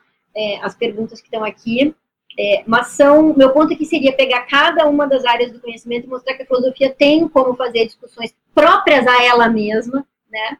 É, típicas da filosofia, mas que são conceituais, é por isso que elas são típicas da filosofia, para qualquer disciplina, né? É, se a história tem lei, qual é, quem escreve a história, como se escreve a história, né? Qual é o caráter epistemológico da história, por exemplo. É, e assim pode fazer com a química, com a física, com a biologia. O que, é vida, né, gente? Vai conversar com a biologia. Teoria da evolução, né? Evolucionismo, criacionismo, quais são os critérios? É, mil, mil coisas. Tá? Por fim, as linguagens, né? As linguagens educação física, as artes, literatura, língua portuguesa. É, a, a filosofia pode conversar com todas. Não estou propondo, nenhuma das experiências que eu relatei mostra isso, que a filosofia englobe tudo, abrace tudo e faça as articulações entre todas as disciplinas. Isso seria um, uma bobagem, seria ingênuo que eu acho que a filosofia, dadas as potencialidades de conversa com todas as disciplinas, nós, professores de filosofia, temos a potencialidade de olhar para as nossas circunstâncias específicas em cada escola, com quais colegas a gente consegue conversar, os quais colegas estão dispostos a fazer essa conversa, né? E estabelecer práticas e planejamento. É claro que tem problemas práticos de toda a ordem aqui, que eu já vou mencionar. Deixa um exercício deixo um exercício para que cada um dos professores que estejam nos escutando hoje pensem, né? Que é um exercício de imaginar conceitos e problemas filosóficos podem ser extraídos das experiências das outras disciplinas. Para isso, tem que conversar com os colegas, tem que ler os livros didáticos das outras disciplinas, tem que ler a BNCC das outras disciplinas. Sim. É um trabalho que a gente tem que fazer, se a gente quiser estabelecer essa conversa. Vamos esperar que o colega de física vai chegar aí e vamos fazer uma filosofada. E aí vem a questão do temperamento de novo também, né? A gente vai chegar lá impondo a nossa filosofia ou a gente vai conversar sobre o interesse? Que tipo de instrumento conceitual e metodológico precisa ser é, mobilizado para lidar com esses conceitos e problemas que eu fui capaz de identificar nas outras disciplinas? E com relação a esses conceitos e problemas, é, quais textos da tradição poderiam ser trabalhados? Será que tem um texto de uma filósofa esquecida que poderia ser trabalhado para discutir, por exemplo, algumas Aí vem a questão que eu acho que tem um pouco a ver com uma, um diálogo que a gente teve com a Rubio hoje à tarde, né? Me perguntou, mas aí, nesse caso, a filosofia, a gente vem antes ou a gente vem depois do que acontece nas outras disciplinas? Daí me lembrei do, do professor Cirine Lima, que tem o seu, seu curta-metragem, né? É, em que ele se pergunta se a filosofia ao invés de ser, será que a filosofia é a coruja de Minerva, como dizia o Hegel, que levanta voo depois que todas as luzes estão apagadas, ou será que a filosofia é o galo da madrugada, que acorda antes de todo mundo? Minha resposta seria, depende. Depende das circunstâncias específicas é, de trabalho em cada escola, eu acho que a gente pode ser as duas coisas, não ao mesmo tempo sobre o mesmo aspecto. Problemas, é óbvio, estou antecipando objeções. Né? A, formação na universidade não oferece esse tipo de capacitação para os nossos licenciados. Eu acho que vídeos interdisciplinares são uma boa via de fazer isso. É, ultimamente, a, a, mudança nos, currículos da licenciatura, eu acho, foram uma, com a inserção de tantas horas práticas, uma oportunidade, né, para a gente mudar os currículos e tentar pensar em mais coisas desse tipo, qualificar mais ainda a formação do, dos licenciados em filosofia para o trabalho interdisciplinar, não sei em que está sendo feito. E na escola tem todo tipo de problema, eu sei muito bem. Eu, como disse, estou aqui fazendo um argumento por amostra, dizendo, olha, isso aqui foi feito e foi bem legal. Eu sei que as condições não são as mesmas condições de todas as escolas, onde a gente tem desamparos conceituais e desamparos institucionais, que vão desde mau salário até. Eu sei de tudo isso, né? Eu sei que os desafios são muito grandes. É, e eu ainda assim imagino que, eu, eu, eu, vejo que os diálogos, através pelo menos de coisas como o PIB de residência pedagógica e através de coisas como esse, esse evento aqui, os diálogos estão se qualificando e que a gente pode tentar fazer melhor mesmo nas condições mais adversas, né? Eu sei que nem sempre tem mudança, disposição para mudança por parte dos nossos colegas e às vezes nem das nossas, né? Mas é possível, eu acho, seguir aprimorando as ideias e as práticas. E, e, e para terminar mesmo, eu só quero lembrar sempre né, que o Nietzsche dizia que a lógica tem que ser aprendida como uma espécie de dança, como uma espécie de dança. Eu acho que a filosofia também. Não só porque a única maneira que a gente tem de aprender a dançar é dançando, a gente não fica falando sobre o que é a dança. A gente não diz, ah, eu já estou fazendo aula de tango, e tango é. Não, a gente vai lá e começa a ensinar os passos. Né? Eu acho que a filosofia tem que ser aprendida e ensinada como uma espécie de dança. E existem vários tipos de dança, existem várias técnicas, é tudo dança. Inclusive dá para dançar sozinho em casa, fazendo seu próprio bailinho. Mas é mais divertido fazer com os outros. E eu espero que essa pandemia acabe logo para a gente possa dançar. É isso, gente. Obrigada. Gisele, obrigada. Obrigada pelas lembranças desses, dessas experiências que eu acompanhei um pouco paralelamente, eu estava comentando isso antes também, mas essa, essa última, né, que tu relatas do Matheus Penafiel, eu acompanhei diretamente. É, é verdade. Eu assisti, eu vi ele fazendo. Foi uma experiência muito legal. Foi ótimo, foi realmente eles gravando as, as conversas deles, foram, foi uma coisa muito interessante. Mas muito obrigada. Eu quero dizer que esse bannerzinho que está passando aqui já vai parar de passar, porque eu vou passar as listas de presença. E quero passar já a palavra para o Ronai.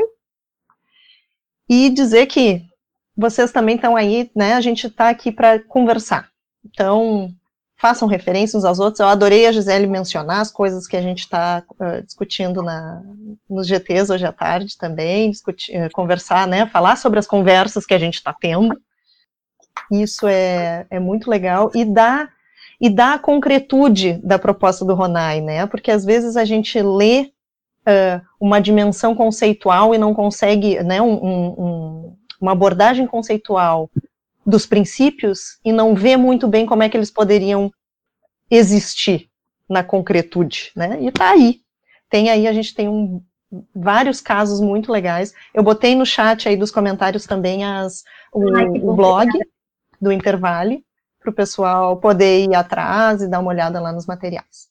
Então tá, já vou passar a lista de presença aí para o pessoal. Ronai, fica à vontade. Só vou te pedir para começar a falar enquanto eu boto a lista de presença e depois eu, eu posto a tua. Ok. Tá bom, obrigado, Priscila. Obrigado, Gisele, pelas referências, por essa revisão. Enfim, tanta coisa. Obrigado mesmo por fazer esse, enfim, essa passagem toda aí. Uh, vamos lá, então. Eu, eu, eu eu vou suprimir um pouco, assim, algumas coisas que eu queria dizer no início. aliás, vou, vou encurtar um pouco. Eu queria começar exatamente é, lembrando o ponto que a Gisele é, enfatizou, de que a gente tem sim hoje essa, essa, essa situação de como é que a gente está se relacionando com a BNCC, o que, que ela vai significar para nós, uh, que tipo de impacto ela vai ter na nossa vida.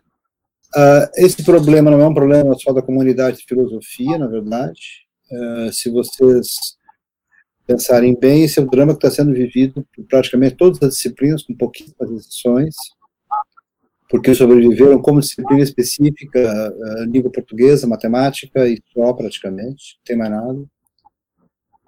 É o problema que estão tendo os estados, a federação. O estado de São Paulo já tem uma proposta de aclimatação da BNCC. No Rio Grande do Sul, estou tendo uma dificuldade, porque eu me lembro que eu, há uns três meses atrás, quando eu comecei a preparar essa fala, eu acessei o site do governo e havia, eu consegui localizar um documento da BNCC do Rio Grande do Sul, acessei o documento da filosofia, um documento que eu lamentavelmente não imprimi e agora não tô não, não consigo mais, porque o governo do estado aqui ele só está disponibilizando, a menos que eu não esteja sabendo navegar, é, um modelo de ensino médio híbrido, ou seja, para esse ano, para depois que virou essa confusão toda, eles acho que retiraram aqui, tem um modelo híbrido para funcionar esse ano, ou durante a pandemia, ou até, até ordem contrária. Mas, enfim, dizer, os estados também estão tendo que lidar com o BNCC.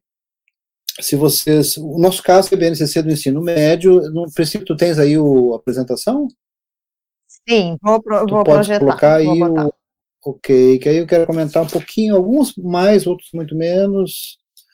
Uh, a, a, história da BNCC também é uma coisa muito complicada. Eu me envolvi com isso eh, em 2015, quando é, a BNCC a BNCC pra, tem, tem que lembrar uma coisa, né? Esse documento basicamente foi redigido nos anos Dilma. E nos anos Dilma ele sofreu muitas críticas. Pode passar o primeiro, só para depois situar. Ele sofreu muitas críticas, vocês lembram, os documentos, principalmente alguma coisa do ensino fundamental que dizia respeito à alfabetização, e depois o, a área de, de, de história foi muito criticada por setores conservadores. Né? E na época eu, eu fiquei assim um pouco chocado, uh, uh, porque se somou, houve uma convergência de críticas, tanto de setores conservadores, que atacaram a BNCC de tudo que foi jeito, no fundamental em função da discussão da alfabetização, no médio em, na área de história, basicamente. Quando eu vejo também vir críticas de setores, digamos assim, que têm uma alta imagem de progressistas, e a BNCC ficou imprensada entende? Num, num, jogo assim é muito muito complicado, né? Ela ficou interessada por todos os lados. E muita gente se posicionou publicamente contra a própria ideia de ter uma BNCC nos dois lados, né? E foi assim que surgiu Quando Ninguém Educa. Né? Quando Ninguém Educa era um livro de defesa da BNCC. Ele tinha um título horrível, que era. Uh, uh, era tão horrível que eu esqueci. Mas era um título onde era, precisamos falar sobre currículo, mas tinha uma outra versão que era a base que nos falta. É, a base que nos falta. Lembra? A base que nos falta. Esse título foi, inclusive, o título com o qual eu apresentei ele pela primeira vez para publicação, e depois ele foi trocado. Mas eu mesmo que troquei. Bom, enfim. E, eu, e, era um livro de defesa da base, no sentido de que era, era um documento assim que poderia servir de referência nacional, enfim, bom, é toda uma história. Esse, esse slide que vocês estão vendo, ele só contempla o ensino médio, né? Mas eu queria dizer, em primeiro lugar, a seguinte coisa: a importância da base e o que a gente pode fazer politicamente a partir dela, politicamente, educacionalmente falando, né? A partir dela, é, é, varia conforme, digamos assim, o, o, o, nível de educação que a gente está pensando. O nível que, que mais motivou a produção da base foi o ensino fundamental. O ensino médio ele veio, mas ele veio já não era o mais fundamental de todos. E a briga, uma das brigas principais era sobre a alfabetização, por exemplo, lá no começo, a base. Nós estamos no topo da base e nós pegamos uh, uma fase de formulação que foi muito complicada. A filosofia participou, a professora Edgar Lira participou, vários outros colegas e tal. A contribuição deles eh, depois foi um pouco alterada, com comissões de redação, e no final ela é aprovada no governo Temer, são as últimas, né, são as últimas uh, providências no governo Temer, quando surgiram coisas como, por exemplo, essa expressão ciências humanas eh, e sociais aplicadas. Isso aplicadas nunca existiu. Ele surgiu praticamente no apagar das luzes. Eu sei porque eu me envolvi muito, quando eu vi isso, eu tentei ver se vamos tirar esse negócio aí e tal, e, e não teve jeito, né? Então, como vocês veem aqui nesse slide, uh, nome de disciplina tradicional aparece só matemática né, e língua portuguesa, o resto não, não aparece mais nada. Então, vamos ver agora um pouquinho, eu, não, eu não quero, não vou analisar a base muito mais, uh, eu me penitencio aqui porque eu cheguei a sonhar em fazer essa apresentação tendo lido toda a base, desde o ensino fundamental Afinal, se tem filosofia no ensino fundamental, em muitas escolas, nós também temos essa obrigação, entende? até terminar o ensino médio. São 600 páginas, é barbada. Entende? Quatro, cinco dias a gente atravessa tudo, porque tem uma estrutura que é muito fácil de ler, nós, eu acho que nós temos essa obrigação de fazer pelas razões que a Gisele apresentou e quero apresentar. Então, vamos lá. No próximo slide, é, são os nossos, os nossos vizinhos, pode passar? São os nossos vizinhos, que são a, a, a, a filosofia, a geografia, a história e a sociologia. Eu só coloquei esse slide porque já a própria BNCC, ela diz assim, olha, prestem atenção que vocês aqui deveriam, em princípio, vamos oferecer esses conceitos, tempo espaço, território e fronteira, indivíduo, natureza, sociedade, cultura e ética, política e trabalho. Esses seriam o que eles chamam de categorias da área.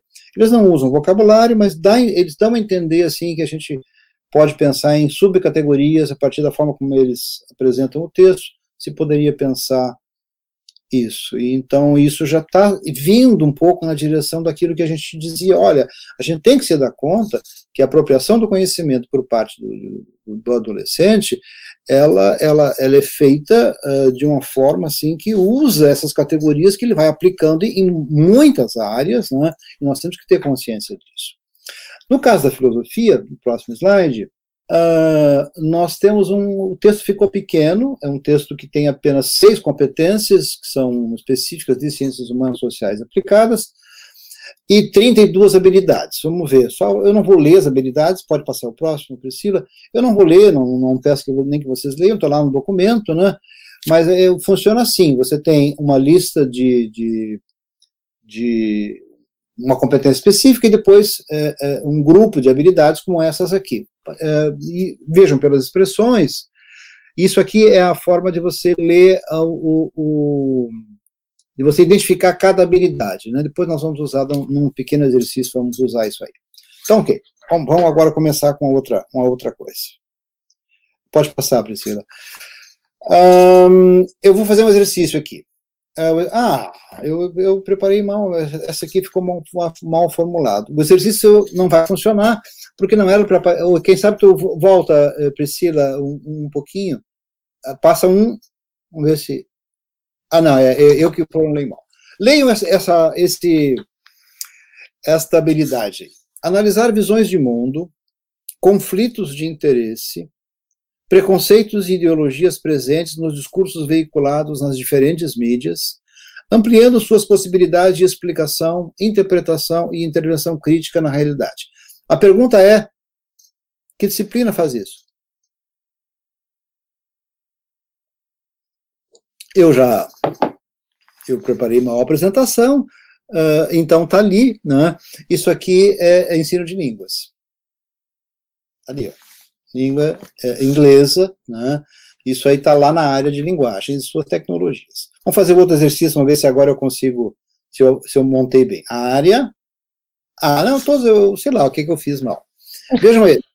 Analisar criticamente preconceitos, estereótipos e relações de poder presentes nas práticas corporais, adotando posicionamento contrário a qualquer manifestação de injustiça e desrespeito a direitos humanos e valores democráticos. Isto é algo que a BNCC diz assim: o aluno do ensino médio, para receber seu diploma, ele tem que ter essa capacidade aqui, essa habilidade aqui. Qual é a disciplina que faz isso? Linguagem e suas tecnologias. Próxima.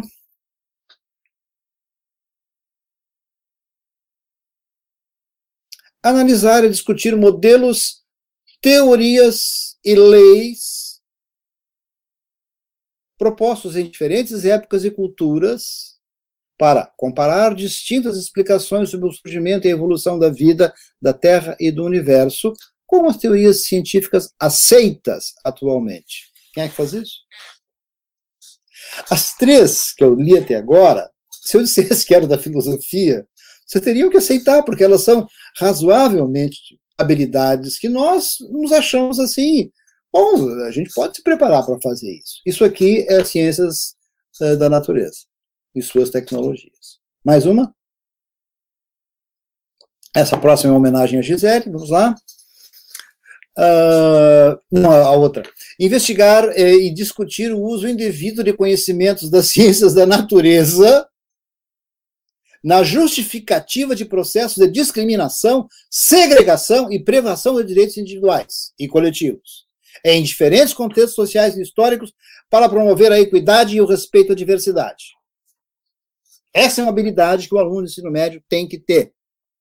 Segundo uma BNCC, estão entendendo por que, que a gente tinha que defender um pouco uh, certas coisas? Porque não era o que estavam dizendo. Então vamos lá? Ensino médio, ciências da natureza e suas tecnologias. Eles fazem isso sozinhos? Ótimo, mais um.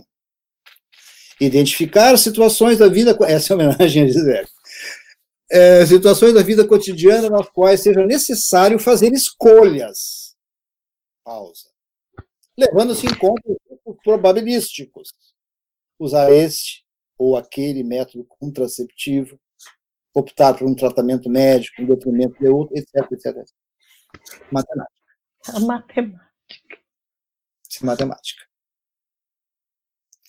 Ou seja, é, é, eu queria então somar esses slides, aqueles exemplos que a Gisele deu, no sentido de defender essa ideia de que a BNCC, em certo sentido, ela está exatamente praticando isso, assim, ela está mostrando que se você quer ser um bom professor de matemática, entende, quer fazer com que a matemática seja aplicada, seja uma matemática que faça sentido no cotidiano, que ele se interesse, ela tem que ser projetada em situações cotidianas, mas projetar onde? Por exemplo, em situações de risco, né? onde você tenha, tenha dilemas, tem escolhas, então entra a ética, e assim, etc, etc, etc, etc. Então, o, quando eu digo assim, temos que ler a BNCC, é porque ela está coalhada dessas coisas. E é por isso que eu venho dizendo faz 10, 15 anos, uma, todas as vezes que eu pude, eu disse isso. Os profissionais que têm a maior condição, pela sua formação teórica, de dar contribuição para a cultura curricular brasileira, é o pessoal da filosofia. É o pessoal da filosofia porque é quem tem o treinamento conceitual para fazer esse tipo de leitura, para fazer esse tipo de identificação, para saber usar a noção de categoria, subcategoria, e, e, e, e, como é que essas coisas funcionam. É que, vou mostrar é, é, é, nos slides que eu não mostrei, vocês vão ver série de expressões que são usadas, são típicas nossas, epistemologia e assim por diante. Então, vamos adiante. Depois desses exercícios, que não, não funcionaram, porque eu queria esconder ali, né, vamos falar um pouco sobre a implementação da BNCC. a homologação dela, como eu disse, está sendo feita em ritmos muito diferentes nos diversos estados, mais avançados, menos avançados. A preocupação maior e, e, e o detalhe e, e, o afinamento está sendo muito mais no ensino fundamental, né? Uh, eu, eu, eu, eu, eu, acho assim, eu entendo, eu entendo que se a gente pensar um pouquinho assim, no médio prazo, é uma gigantesca oportunidade de, de, de, de participação política para a comunidade da filosofia, é realmente se meter um pouco nisso. Né? O, o ponto mais, um ponto que eu queria uh, acentuar é que, o, e vou falar um pouquinho logo a seguir, é que ela está sendo agora também um guia importante no, na elaboração de materiais didáticos no Brasil e vai ser cada vez mais, como eu vou mostrar agora. E sim, a Gisele tem toda a razão, a BNCC ela não tem teorização sobre multidisciplinaridade, sobre interdisciplinaridade, ela adota isso, ela materializa isso nas habilidades e ponto. Tipo assim, vamos parar com esse negócio de conversar que a gente não sabe o que fazer, nós não sabemos mesmo, nós vamos fazer fazendo. Né? O, por quê? Porque exatamente ela está propondo o domínio de habilidades que o leitor comum diz assim, tá, mas né, para chegar lá eu vou precisar uh, conteúdos de outras, de outras áreas, a, contra, a contribuição de outras pessoas. A única coisa que ela é muito clara, desde o começo e até o final, é essa ideia de que é, é preciso superar a fragmentação disciplinar do conhecimento, etc, etc, etc. Vamos ver então. Mais adiante.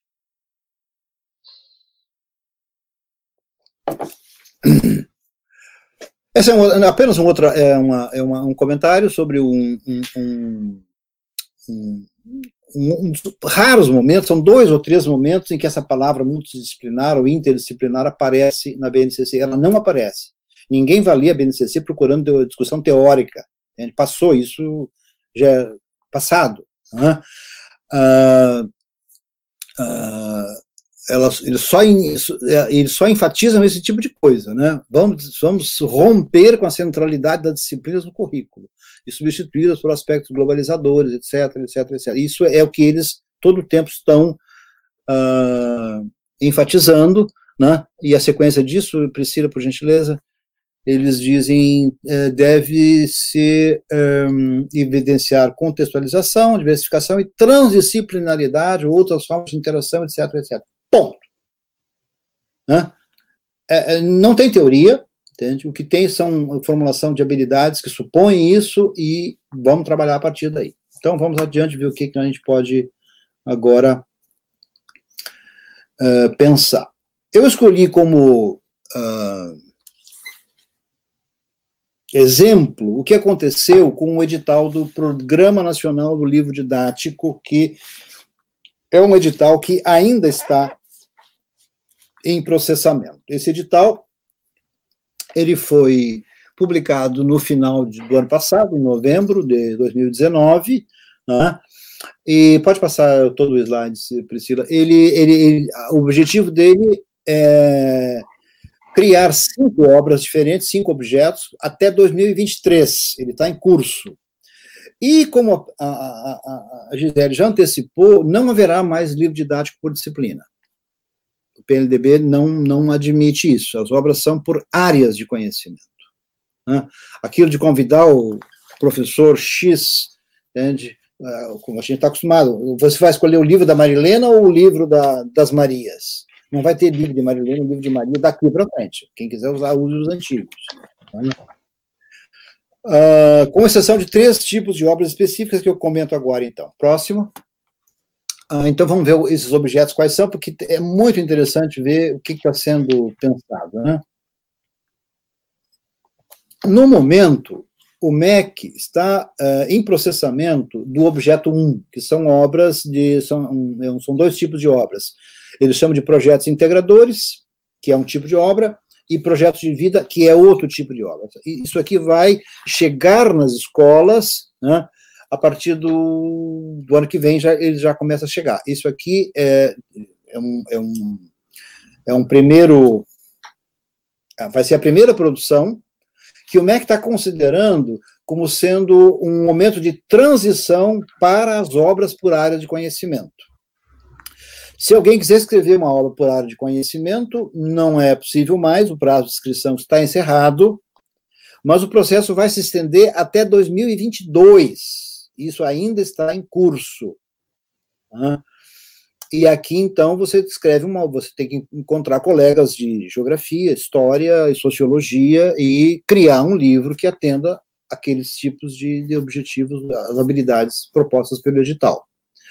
Uma novidade importante é o objeto 3. O objeto 3 é uma, é uma obra, assim como você tem uh, livros didáticos né, para os estudantes, Uh, agora uh, vai se ter também, novamente em 2022, isso aqui o prazo de inscrição uh, ainda está aberto, está em curso, dá para se inscrever, né? Está meio, meio curto aqui, né? Em janeiro termina, meio difícil. É para professores. São, é, é obra de formação continuada. Você vai escrever um, um livro para professores, não explicando o, o, o, esse aqui, o específico. É um livro visando a cultura curricular, a cultura pedagógica. Né? Ele não é um livro para uh, uh, acompanhar a obra específica, ele é um livro de formação continuada. Tanto, e, a previsão é de que, de que exista um volume para docência e um volume para gestão, né, com coisas de administração escolar, esse tipo de coisa. O objeto 4, é, o edital ainda está, acho que não, pelo que eu vi, não, não saiu ainda, é um edital para recursos digitais de videoaulas, e uma outra grande novidade é o MEC está requisitando que a comunidade escreva obras literárias específicas para a comunidade escolar. Qualquer gênero, de carta, poesia, teatro, literatura, o que você quiser. Isso aqui, o prazo de inscrição está um pouquinho maior, até o dia 12 de março do ano que vem. Você pode escrever obras literárias e submeter ao MEC. Tá? Desde que, evidentemente, esteja nos termos do edital que é um negócio bem complicado lá, mas enfim, não é impossível. Uh, então, como eu disse, não, não, há, não há mais aceitação do livro didática por disciplina. As, a única exceção é que, uh, além da obra por área, além da obra por área, pode haver uma inscrição para especificamente língua portuguesa, língua inglesa e uma outra super novidade que eu procurei alguma justificativa para isso, não encontrei. Olhem só o título desse livro aqui: Ciências Humanas e Sociais aplicadas em diálogo com a matemática. É algo assim, eu falei, bom, né? conhecendo o PNLD, como a professora Gisele conhece, que eu conheço, continua lá a mesmíssima equipe que vem dos anos Dilma ainda, é uma equipe que está lá há, há, séculos, é gente muito boa, muito séria, os termos do edital não foram mudados, entende? não é assim para você chegar lá no MEC e, e, e, entrar nesse segundo nível e fazer bagunça, lá o negócio não, não funciona assim, entende? não é tão fácil. E esse grupo é um grupo muito sério e que, bom, agora está surgindo essa outra coisa aqui, ciências humanas e sociais aplicadas em diálogo com a matemática. Vamos ver o que pode ser isso. Eu não consegui descobrir, né? é uma coisa que está ainda em curso, mas enfim. Para o ano que vem, o que, que nós vamos ter? Então vamos lá, uh, Priscila. Eu não vou também me deter muito nisso, para a gente poder a, a, conversa. Nós vamos ter, então, dois uh, tipos de obra. Uma obra, que são os projetos integradores. Né? É, essa, é, os projetos integradores, o MEC propôs para cada área, né, ele propôs uh, temas. Né? Então, tem temas integradores que são obrigatórios. Um é esse STEAM, é uma sigla né, para ciência, tecnologia, artes, não sei o que, é daqui a pouco pode aparecer ali. Outro tema é protagonismo juvenil, outro tema mediação de conflitos, outro tema mídia e educação, e tem dois temas livres. Você pode criar o tema que você quiser. E faz uma obra para né, é, ser apresentada de modo que uh, o estudante vai ter quatro obras diferentes de projetos integradores e que vai ser um, ali vai se materializar alguma coisa em termos de, de, de interdisciplinaridade, né, já, eu, eu acho assim, eu tenho a impressão, se eu estiver sendo muito otimista, vocês me corrijam, que o raciocínio do MEC foi o seguinte, poxa vida, já há condições de alguém criar alguma coisa interessante, entende? Vamos ver o que, que sai disso, é uma aposta que está sendo feita, vamos ver o que, que sai disso. O outro é uma novidade também muito grande, que são os projetos de vida. Esses livros vão, estar disponibilizados, vão ser disponibilizados também, eu creio que em algum momento do ano que vem, pode ser o próximo slide. O projeto de vida são, é uma obra, se eu me engano, no edital, ela pode ter até 160 páginas, que cada estudante do ensino médio recebe aquela obra, e ali a, a, tematização básica das competências, aquelas são 10 competências básicas da BNCC. É projeto de vida, trabalho e argumentação. Uh, é muito enfatizada a ideia assim, de que o, é, o, o, o, o livro tem que estar centrado em processo de argumentação. Né? E essas competências, elas são projetadas em três dimensões. Então, a, quando você vai escrever o projeto de vida, segundo o edital, o teu primeiro ponto-chave é, você tem que falar sobre a questão do autoconhecimento. Né? De que maneira um, nós, né, é, é, procuramos descobrir as nossas aspirações, os nossos interesses, etc, etc. É o chamado encontro consigo mesmo, você consigo, né, com seus botões. O segundo momento é o encontro com o outro. Então é expansão e exploração, é outra dimensão que o livro vai ter, o encontro com o mundo, sempre com essa coisa, dimensão cidadã e assim por diante.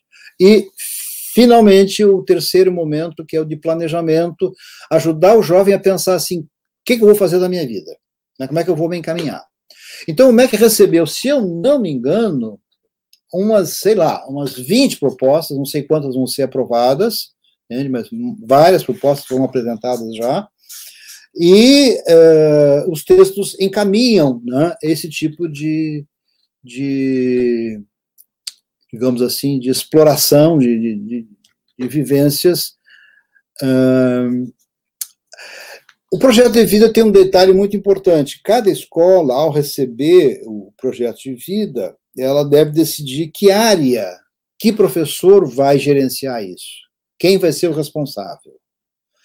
E, uh, e, isso aí também me parece alguma coisa assim que é um espaço importantíssimo. Se isso pega, né, se isso funcionar, é um espaço importantíssimo de participação da área de filosofia, exatamente pelos temas centrais, né, que estão colocados aqui. Eu acho que é alguma coisa que é interessante, é bom prestar atenção, porque isso vai começar a aparecer nas escolas a partir do, do ano que vem. Vamos adiante, então. Um, não, é sobre a, a, a, a formação continuada. Né? A formação continuada é um negócio assim que uh, vale a pena pensar, porque uh, uh, poderá certamente aprofundar um pouco o, o tipo de, de, discussão sobre currículo que eu acho que nós temos condições de ajudar a, a cimentar e aumentar. Né? Vejam como na, no, nos termos do edital, né, eles ficam falando aqui, uh, colocar o saber disciplinar em xeque, né, problematizar a, a interdisciplinariedade, tal. ou seja, no fundo, uma espécie de admissão por parte do MEC de que o, o, o, a gente não sabe muito bem o que fazer, precisamos ter algum livro que ajude na direção uh, desse tipo de discussão. Então, acho que é alguma coisa que também vale a pena a gente prestar atenção e, e perceber que isso provavelmente será uma tendência de debate nas escolas, debate curricular, debate de formação, porque é como se a gente se desse por conta, olha, o processo de formação não está indo ao encontro do que a BNCC está eh, pensando fazer. Bom, eu queria passar agora para um ponto mais para encaminhar assim um espaço de discussão, né? Uh, eu acho que nós temos que que ter a humildade de reconhecer que uh, uh, isso que a gente pensa, né, sobre o quer pensar sobre o, o interdisciplinar, não é, é uma coisa que envolve é, muitos aspectos. BNCC, por exemplo, tem gente que não quer nem saber de ouvir falar, acha que não é por aí a coisa. Uh, os planejamentos estaduais, eles têm níveis muito díspares. As secretarias de educação fazem o que podem, né? E, então geram às vezes uma insatisfação tão grande que você chega na escola e se te permitirem você acaba deixando de, de lado tudo para fazer alguma coisa completamente pessoal, uma velha tendência, né, que a gente vê muito por aí. A gente tem que ver como é que isso vai se rebater nas licenciaturas. Né? Eu desconfio que nós temos aí uma, uma, uma espécie de dificuldade muito grande que vai continuar, de que, de que forma nós vamos responder a, a, essa, a essas novidades, digamos assim. Uh, talvez nisso a gente veja a importância dos programas como o PIBID e a residência, porque são os programas que têm mais capacidade de, digamos, de reagir positivamente, de fazer coisas importantes diante desses desafios, uh, e principalmente diante desses, uh, uh, da, da, importância de se produzir material didático e assim por diante. O padrão, eu quero dizer assim, de, que a gente tem que estar cada vez mais se acostumar, é o da certeza, né? Uh, acho que nós não temos tradições para isso, nós temos a tradição mais é, é a do trabalho isolado, né? a gente é muito, muito isolado no que a gente faz, e, e, é preciso que a gente desenvolva algum tipo de fortaleza espiritual para atravessar esse período de uma maneira assim, muito corajosa. Priscila, uh, vamos. Uh, isso é um pouco o que eu queria apresentar, pode passar para o outro slide. Uh, que eu queria dizer, o que, que eu, digamos assim, como é que eu estou tô, tô me situando em relação a isso tudo, né? Uh, eu, assim como a expressão que está sendo usada agora nessa semana, né, tem muito apoio crítico, muito voto crítico, né? A minha posição uh, diante da BNCC é o que eu chamaria assim de um de um apoio crítico, né? Eu faço esse apoio crítico na medida em que a importância da, da BNCC, como eu disse no começo, eu acho que ela existe em, em níveis diferentes, né? É uma coisa você como um pai, uma mãe, você interessado, digamos assim, você poder no final do ano é, pegar uma lista de habilidades e competências e dar uma olhada lá para ver se teu filho está chegando perto daquilo ou não, ou então diz assim, ó, foram mal formuladas, é muita exigência, menos exigência. Ou seja, meu apoio crítico é porque a BNCC ela está trazendo um movimento a mais, ela está acrescentando um elemento a mais na cultura curricular brasileira, entende? É, então, ela, ela tem que ser vista como uma referência, e ela mesmo diz, está lá, escrito em algum momento, não é, não é porque ela está publicada que agora ela não vai mudar nunca mais. Né? Ela, ela está sujeita à revisão periódica, avaliação permanente e à revisão periódica. Ou seja, então nós temos que, é, é assim que eu vejo, como um elemento importante na cultura curricular brasileira, que é aquilo que a gente sabe. É um negócio muito complicado. E certamente a Gisele já antecipou esse ponto, podemos passar para isso agora. É, é a BNCC está nos obrigando a, a, a, realmente perceber claramente a diferença entre a dimensão disciplinar, entre o que a Gisele chamou de o disciplinar de pesquisa, né? Eu acabei chamando de disciplinar acadêmico, e o interdisciplinar curricular, que é o próximo, meu próximo slide.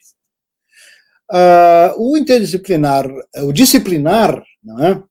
A característica principal é exatamente é, é, a lentidão da transformação, porque é muito específico, tem que ser tudo explícito.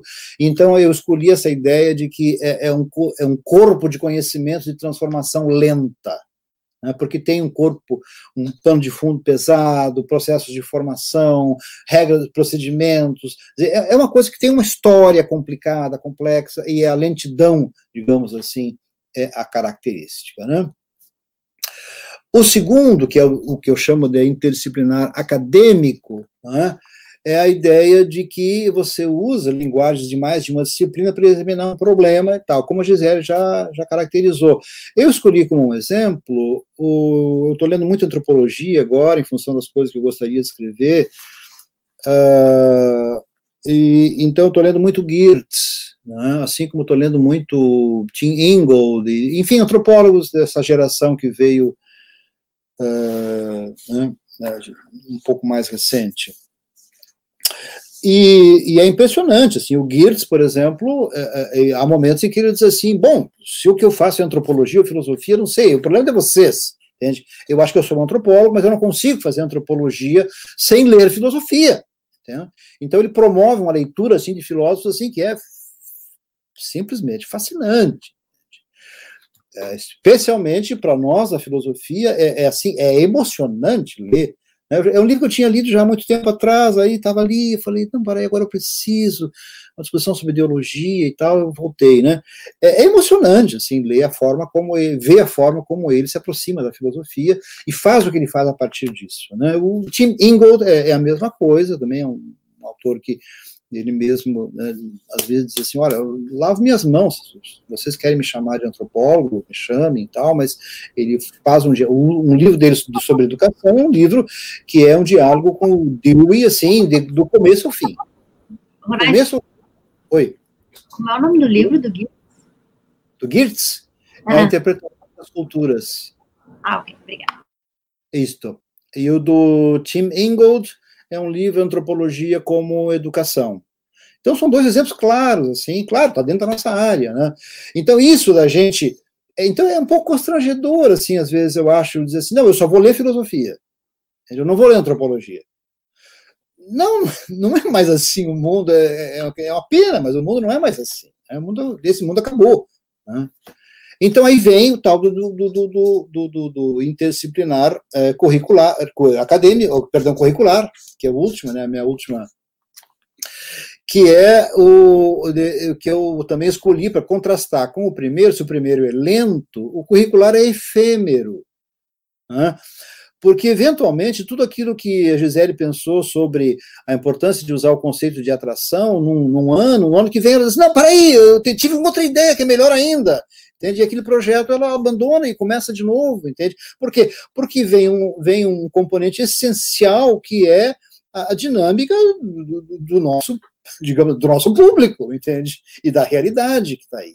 Então, você, quando está preocupado em realizar aprendizagens escolares, você está eh, diante de fatores de uma mudança super importante na atmosfera política de um país, né, ela pode, eh, ela é fundamental para você fazer ajustes né, e correções no plano de curso, né, no, jeito de trabalhar. Então, isso aqui é uma distinção muito importante para a gente, assim, sossegar um pouco a alma em relação à, à, parte teórica do nosso trabalho. Né? Eu acho que nós temos já uma acumulação grande, nós estamos num patamar de qualidade, assim, é, conceitual diferente, né? Nós estamos, eu, eu diria assim, hoje, ao, ao, ao, quando a Gisele começou a fala, e ela fez aquele primeiro slide sobre 2008, 2018, né, a filosofia como disciplina obrigatória, né?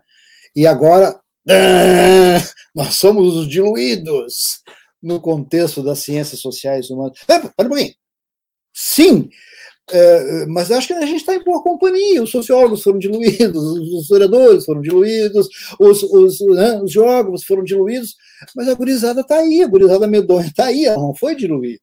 Entende? Provavelmente isso nós vamos ter que encarar como uma, uma página que nós estamos virando, né, para nos obrigar a olhar para o interdisciplinar curricular de uma outra forma. E isso aqui é, uma, é, uma, é, uma, é um movimento entre esses três níveis que um nunca anula o outro. Só pode existir esse aqui porque existe o primeiro, caramba. Então, isso vai nos obrigar a um esforço muito grande de continuar mantendo nos nossos departamentos o, exatamente o nível de profissionalização que nós temos e melhorá-lo ainda mais. Correto? Não há nada contra a vida departamental de pesquisa profunda que nós é, estamos acostumados, entende? Agora, é, tem aquela coisa de você abrir o olho, né, porque quando você cai na sala de aula, se a sua opção de vida é, se, e se a tua forma de militância política é olhar para a escola pública, entende? e dizer assim, não, para aí, eu tenho um certo compromisso com isso, entende? Eu não estou pedindo aqui uma coisa que, que é terrível, né? A gente descobrir que a gente, às vezes, defende a escola pública e matricula os filhos na escola privada, na escola particular, entende? Mas eu acho que alguma coisa a gente pode fazer para reverter essa situação, que é realmente olhar para a escola pública de uma outra maneira, com muito mais intensidade, né, e perceber que ali sim há, há, uma militância de natureza cultural, política, assim, que nós muitas vezes é, é, é trocamos por outras que, enfim, não é, também são importantes, evidentemente, mas que é, é, tem trabalho a ser feito nesse nível fundamental. Ora, vamos explicar um pouquinho melhor o curricular esse. Né? Então, é o meu próximo slide, porque é, é, é, eu queria mostrar, um, lembrar né, um exemplo radical de interdisciplinar curricular. Então, se você nunca estudou esse assunto aqui, então vá lá, pesquisa no, na internet PBL, né? Problem Based Learning, que é o ensino baseado em problema. Esse é um, é um, é um dispositivo curricular, é um modelo curricular que pratica a raia da, da, da, da, do impossível, o que a gente chamaria de interdisciplinar curricular. Por quê? Londrina tem um curso de medicina no qual o, o, o aluno entra assim, e diz assim, onde é que é a minha sala de aula? E a resposta para ele é, não há sala de aula aqui. Onde estão os professores? Você não vai ter professores. Tem, o, que, o que eu tenho que fazer? Você vai estar aqui, você está reunido aqui com tantos colegas, 11, 12 colegas. Esse aqui é o teu tutor, é um, professor aqui que vai ficar com vocês, vai, né? E você tem os seguintes problemas para resolver essa, essa semana. E o curso são seis anos assim. Esse modelo é usado em principalmente nessas carreiras, né, que tem muita, muita coisa prática e que tem essa, esse problema da esquizofrenia entre o prático e o teórico. Né? Então você sai resolvendo problemas e fazendo coisas desde o primeiro dia de aula. Isso seria um modelo radical do interdisciplinar curricular, porque basicamente você vai procurar as unidades de conhecimento que você precisa para resolver problemas cada vez mais complexos. Né? Então, sim, de vez em quando vai ter uma aula disso, uma aula daquilo, mas essas aulas surgem no momento em que você eh, precisa delas. Por exemplo, não faz nenhum sentido você começar no primeiro semestre com ah, os, os, médicos têm que ter consciência ética. Ah, muito bem, é importante ter consciência ética e tal. Então tá. Então vamos colocar no primeiro semestre uma disciplina de ética. Aí você vai lá no departamento de filosofia, chama um professor para dar aula de ética no primeiro semestre da medicina. Exatamente no semestre em que tudo que o estudante às vezes quer ver é sangue. Né? Ele quer ver, ele quer meter a mão na massa, entende? Aí vem um filósofo falar de problemas éticos e tal. Ah, aí. Entende? Então, a aula de ética, ela surge naquele mês, naquela semana, no segundo, terceiro, em que vão ser propostas situações, dilemas éticos e tal, e ele diz assim, onde é, onde é que, como é que eu faço para agora? Porque aí ele tem um contexto no qual a aplicação da filosofia, aí a filosofia é uma espécie realmente de, de de Coruja de Minerva, ela vai chegar na hora né, em que ela aparece e tal. Bom, enfim. Ah, o que nós temos hoje é, é, são essas aplicações parciais, né, feira de ciências, etc, etc, que é o que as escolas conseguem fazer, não é? Então eu chamei agora as aplicações BNCCianas, é? que é a gente pegar essas categorias, deduzir outras e a partir daí é, vamos é, tem mais um eu queria agora explicar o próximo, né? a partir de estratégias né, de planejamento, a gente começar né, começaria um, um, um, outro, um outro nível, uma outra é, é, dimensão de trabalho. É, é, é eu queria, em primeiro lugar, dizer o seguinte: eu acho que um pouco, acho que nós devíamos nos fazer esse convite agora, né, de que um, implementar uma BNCC nos estados, nos nossos municípios e tal, é? vai ter muito espaço de participação, porque realmente ninguém, ninguém sabe muito o que fazer. Então, uma das tarefas que nós deveríamos colocar era começar a discutir mais profundamente eh, quais as estratégias que nós podemos colocar em curso para fazer esse tipo de planejamento. A Gisele já deu, né, quando ela começou a falar sobre brainstorm, ela já começou a, a mostrar assim, que, quais são os caminhos, digamos, em que poderíamos fazer um planejamento desta natureza. Uh, uh, eu, tô, eu, quero falar mais de estratégias internas, né, e não propriamente dos procedimentos administrativos. Então, por exemplo, e aqui vem uma lista, né, uh, vocês lembram quando eu fiz aquelas, aquelas, uh, uh, aquelas brincadeiras de perguntar de que área seria? Então, aqui a, a própria fórmula, né, ela sugere um, uma, um, um conjunto de, né, ela atiça a imaginação da gente, né, e pode ser, a gente pode estar tá baseado muito aquilo ali, né, por exemplo, aquela do, da matemática, né. Uh, a Gisele explorou muito, então eu não preciso me deter muito nesse ponto, essas estratégias que a gente usa, o que ela chamou de a materialidade do significante, né? que você tem, então, categorias e subcategorias que são é, disparadores. Eu coloquei exatamente o mesmo, né, com atração, lei, onde você tem campos semânticos diferentes que são comparados entre si. Uh, tem sido apresentado nos nossos seminários muita coisa fascinante, que é na comparação entre disciplinas e áreas, por exemplo, com a arte. Né? Tem exemplos maravilhosos. Né? E aí vai uma lista de, de problemas, situações complexas. O banco de perguntas é uma, uma ideia que eu tive numa conversa com a minha neta, Lúcia, de seis anos de idade. A Lúcia, esses dias, me fez uma perguntinha daquela distraída, assim, a gente está conversando. Tipo assim, uma pergunta era, sei lá, por que é que caneta se chama de caneta? E aí eu tive uma ideia no momento que foi assim, mas, Lúcia, que pergunta interessante. Por que será que a gente chama caneta de caneta, hein? Isso realmente é uma pergunta muito legal. Eu vou ter que pensar um pouco mais. Tu tem mais alguma pergunta? E aí eu fiquei fazendo isso durante 10 minutos, eu contei no relógio, 10 minutos. Cada pergunta que ela fazia, eu comentava, elogiava uma pergunta, e daí ela fazia outra e tal e tal. E eu fiquei pensando assim, será que a gente cria de fato o nosso trabalho didático, esse espaço de escuta, para que existam bancos de perguntas, entende? algum tipo de atividade criativa, assim, que né, a gente acolha realmente, né? Então, enfim, mas é uma coisa que eu estou trabalhando ainda, não, não queria avançar muito. Há uma outra coisa que é fundamental, que exatamente é quando você prepara e, e, e intervém baseado nos diagnósticos sobre, afinal de contas, o que está acontecendo por aí, né?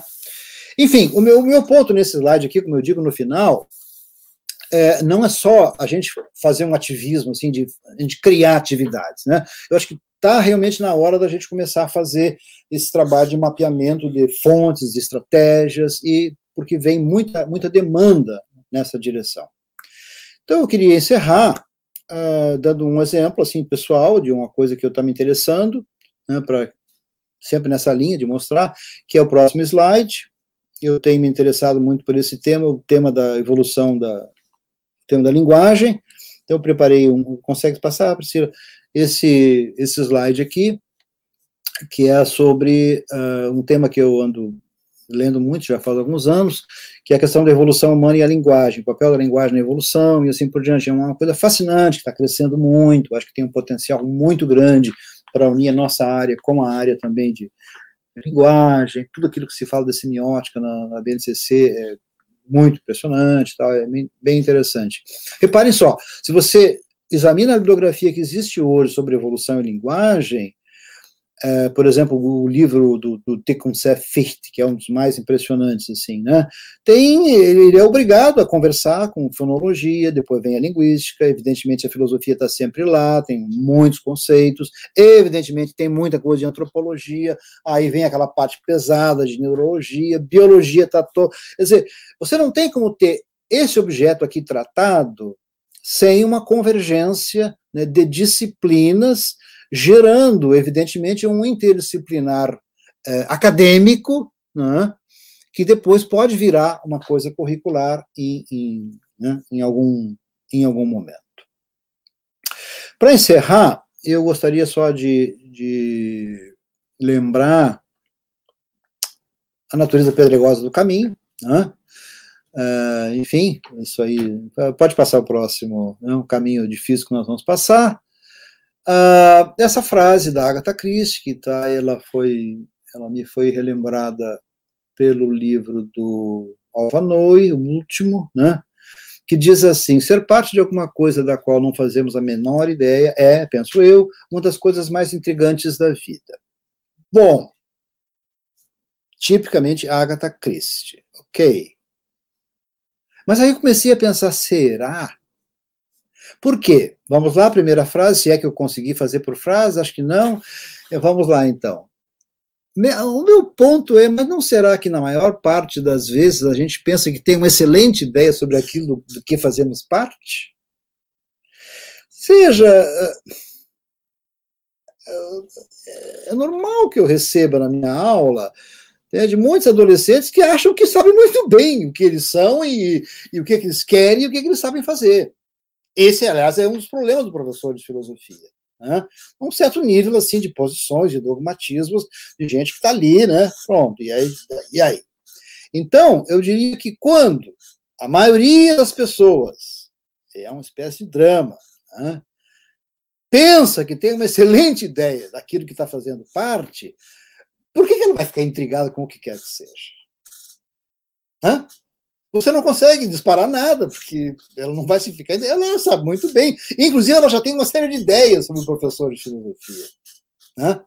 Ela já está vacinada contra ele muitas vezes. Então, uh, tipicamente um problema didático é como é que a gente faz para a gente se intrigar né? e concluir que nós temos poucas ideias. Porque às vezes só a gente mesmo a gente não consegue, a gente, né? Então, você sabe que na literatura tem uma situação que é a do, do Molière, no burguês Fidalgo, né? que fica fascinado quando ele descobre que ele tinha falado prosa durante a vida inteira dele. Ah, bom, isso não vai comover ninguém. Né? Se o sujeito descobrir que fala prosa, faz sentido na, na, na, no texto do Molière, mas eu fiquei pensando assim, uh, que tipo de, de, sugestão didática eu posso começar a trabalhar? Eu, eu, eu mesmo, entende? Poderia começar a trabalhar, porque a ideia é que a gente experimente, assim, novos começos, coisas fresh, né? Fresh starts, assim, né? Então, o que eu estou hoje tentando uh, produzir, criar, e eu te, gostaria muito de poder ter apresentado aqui de uma forma mais, mais longa e sistemática, mas não foi possível, é, uh, uh, semelhantemente ao senhor Jourdan, a gente sutilmente começar a se dar, ajudar as pessoas a se darem conta que uh, se dar conta que nós passamos na verdade assim a nossa vida inteira uh, usando na maior parte do tempo usando metáforas. E para a maioria das pessoas a metáfora é uma espécie de figura de estilo só né, e não o próprio meio do pensamento. Então eu estou tentando criar unidades didáticas assim pensar né, atividades didáticas em que uh, o disparador né, é, de reflexão, ele vai surgir de um surge de pontos assim muito inesperados, porque ele vem dessa espécie de descoberta né, de atividades eh, sutis junto à língua portuguesa, junto a outras áreas, em que você começa a pensar que aquilo que eh, os teus os teus instrumentos, né, de, de, de, de, pensamento, na verdade, incluem algumas coisas sobre as quais você realmente nunca pensou, e como diz o livro que disparou um pouco essa discussão, né, metáforas com as quais a gente vive e nem se dá por conta, né, de que vive com elas. Então, uh, vai por aí, quer dizer, eu queria muito trabalhar um pouco isso. Mas era isso, eu, enfim, é só uma, continuar uma conversa, e muito obrigado. Gente, que maravilha. Obrigada, Ronai. Graças, mãe. Muito, muito obrigada. Uh! Gente, é... bem, eu estou num papel aqui um pouco. É... Eu sabia que eu não precisava mediar coisa nenhuma, né? Porque eu sabia que a, que a articulação entre essas, essas duas falas ia se dar sozinha, né? Eu não, não ia ter que fazer nenhuma alinhavo. E às vezes eu gosto de me colocar nessas posições assim, só para uh, enfatizar isso. Então, assim, é, a gente está com quase duas horas e meia aqui de, de live. o que eu quase não, quase não vi passar. Mas a gente tem algumas perguntinhas que estão vindo de fora, que eu quero agradecer também mais uma vez as pessoas que estão aí ainda nos assistindo durante todo esse tempo. Muito, muito obrigada. Pessoal, uh, ótimo aqui. Rolou umas conversas muito interessantes aqui nos. É, é tá, tá, tá rolando aqui, tem um, tem um cantinho. É, tem um comments ali no cantinho aqui na nossa plataforma. É, eu quero projetar aqui a pergunta da Sônia, que ela pergunta como pensar esses sentidos e lugares interdisciplinares da filosofia nos cursos de licenciatura em filosofia. Os professores formadores estão preparados para possibilitar essa formação. E eu quero projetar então essa pergunta justamente, né, porque também me diz respeito, né, como professora universitária. E, e obviamente passar a palavra para os nossos convidados, mas dizer que estamos conscientes do desafio, tá, Sônia? E que e, e, e, com vontade de pensar diferente, né? E pensar a interdisciplinaridade uh, concretamente, né? Não só de um ponto de vista uh, teórico, e como o Ronai chamou a atenção, né? A gente, a gente tem um material já, a gente tem um estofo para começar a operar com essas coisas de uma maneira mais, uh, de fato, concreta e auxiliar na formação dos nossos alunos, né? É claro que isso é, vai precisar de um esforço conjunto, né? Isso não é uma disciplina que eu ministre no meu curso lá de filosofia, entende? Que vai que vai conseguir dar esse, esse aporte todo. Eu posso, eu posso reagir? Mas, Primeiro, já que falar. o acabou de falar. Sim. É, eu estou mais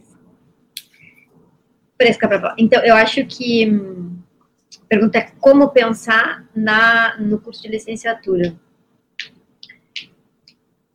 Eu não sei como. O, o, que eu sei é que, assim, dado que a Pri falou agora como uma primeira reação a essa pergunta da Sônia, é assim, eu acho assim, nem todo mundo está preparado, tá? Para uh, fazer essa formação visando diálogos, visando aberturas interdisciplinares.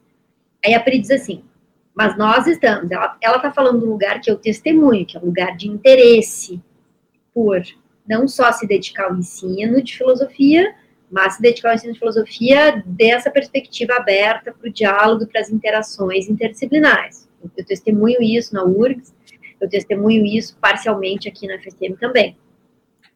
Mas para mim a pergunta central não é se a gente está preparado ou se a gente tem como, porque se a gente não está preparado, certamente a gente tem como, porque capacidade intelectual para se abrir, para conversar com os colegas do mesmo centro do mesmo instituto, nós temos. E mesmo para os outros centros e para os outros institutos, cap capacidade nós temos. Então, meu ponto é, nem todo mundo está preparado. Capacidade todo mundo tem. A pergunta principal, na verdade, é quem é que está afim? Para mim, de novo, volta a questão do temperamento, sobre a qual eu comecei falando, e da disposição. E aí eu volto. Eu vejo essa disposição em, né, na Priscila, em das pessoas, algumas pessoas do departamento da URGS, eu vejo essa disposição em algumas pessoas aqui, na UFSM, eu vejo essa disposição em algumas pessoas em alguns lugares, assim, é, nunca é geral, entendeu? Algumas pessoas em alguns departamentos que não se sentem preparadas, se sentem provocadas e estão indo atrás. E aí, entre o se sentir provocada e ir atrás, é que tem essa, essa a questão da disposição, do temperamento, entendeu? Que é uma questão de vontade, que não é uma questão de capacidade. Eu acho que, no fim, quando a gente tenta responder a pergunta da Sônia, o que está em jogo são diversas dimensões, né? Tem uma, tem uma cultura institucional que nos estabiliza nas nossas leituras do parágrafo X da obra Y do autor Z. Né? Porque a gente precisa fazer isso, porque a gente precisa se especializar. Mas tem uma demanda concreta, real e importante para a gente formar generalista. Generalista. Formar pessoas, né, formar pessoas que tenham uma visão mais ampla da história da filosofia, talvez não com tanta, né, mas que tenham um bom domínio dos métodos e que possam, portanto, transitar por isso. Assim. Sônia, obrigada pela sua pergunta, mas ela é uma pergunta que, assim, geraria um evento só para a gente discutir, para a gente discutir como seria possível construir currículos de licenciatura tais que eles contemplassem a um só tempo a excelente formação específica como pesquisadores e a excelente formação como professores, que exige uma certa maleabilidade que às vezes é difícil de. Entende? E o, o que seja, no fim, a sua pergunta provoca na gente uma grande discussão sobre, sobre desenho curricular. Não sei, não sei o que tu acha. Sim, é, eu acho que tem um, um fator que fatores que são são positivos nesse momento né, para uma transformação nos departamentos de filosofia, no processo de formação, é que é, eu não consigo ver das chamadas áreas conceituais, ou seja, tirando a história da filosofia, todas as demais áreas da filosofia estão passando por um processo assim, de transformação interna muito grande, numa direção de diálogo, disciplinariedade e assim por diante. Epistemologia, ética, metafísica, assim, um pouco menos e tal, mas enfim, está todo mundo sendo mais, mais aberto. Esse é um primeiro movimento. O segundo movimento é um movimento social, que é o seguinte, uh, uh, o Brasil, desde os anos, desde 2000 aproximadamente, eu digo 2000, 2003, 2005, porque eu estou fazendo um mapa de reações da sociedade civil à crise educacional. Então, a gente identifica exatamente no, na virada do século como que um olhar da sociedade civil dizendo assim, olha, a, a qualidade da educação está caindo muito e a capacidade do poder público por si só de melhorar isso não está dando conta. Começam a surgir mais variados fundações e assim por diante nessa direção. A BNCC tem a ver com isso, evidentemente. Entende? Mas isso, lendo, olhando assim, uma perspectiva de 30 a 50 anos, que é o que nós estamos chegando a 20, 20 e poucos anos, então vamos botar mais 10 anos aí, isso, de alguma maneira, está analisando assim, olha, há uma classe média que começa a olhar para a escola e se preocupar, ela quer uma escola pública melhor. Então, isso, esse movimento, eu acho que ele vai ter que ser lido pelos setores de formação, e, e, e aí vem a BNCC, nós vamos ter que dar alguma resposta nessa direção. Então, nós, uh, uh, uh, felizmente, então, bons instrumentos públicos, nós temos, acho que, algum tipo de tradição que está se construindo, entende? Então, só que são processos muito lentos, né? são processos muito lentos e que têm a ver com essa questão de sensibilidade, de atmosfera, entende? da gente perceber de que o caminho é um pouco por aí, enfim, é, é difícil, realmente a Sônia merece essa questão um seminário à parte, só para a gente as tendências todas. Obrigado. Bom, eu vou projetar mais uma aqui do Celso, que estava hoje no, no grupo A do GT1. Curiosas essas mudanças apontadas pela BNCC. Me parece que há um descompasso com as discussões sobre abordagens do ensino de filosofia que mobilizam os professores atualmente. Podem comentar? Celso, eu, eu não, eu, eu digamos assim, não fico com dificuldade de responder porque uh, uh, eu não não não, não, quero, não sei bem o que ele está dizendo aí com as quais são as discussões que mobilizam os professores atualmente. É, diz aí, diz aí, Celso, escreve aí que daí a gente continua. Me mobilizo numa direção interdisciplinar faz, bom, eu me conheço por gente. A gente vem trabalhando nisso desde 2008, entende? É muita coisa. Então, para mim, a, as mudanças da BNCC chegam tarde assim, já. Eu acho. É, até que um dia há algum documento que parece que percebeu isso, entende? Uh, eu entendo que é uma aposta arriscada, entende? A BNCC é uma aposta alta. se ela não for bem comprada por alguns grandes estados, São Paulo comprou, Rio Grande do Sul, meia boca, pelo que eu estou vendo, tal, não sei o que, que vai acontecer corremos o risco de uma anomia muito grande e perder muito tempo e assim por diante, né? Então, uh, a, a, a, mas sim, é, realmente é, é, isso de que nós somos agora obrigados a, conversar na sala de aula, na, na, escola, com os nossos colegas de outras áreas, é o que a gente vem trabalhando, assim, lutando para que isso aconteça, né, há, há muito tempo atrás, faz, faz muitos anos, então eu fico um pouco é, atrapalhado aqui para te responder, Celso.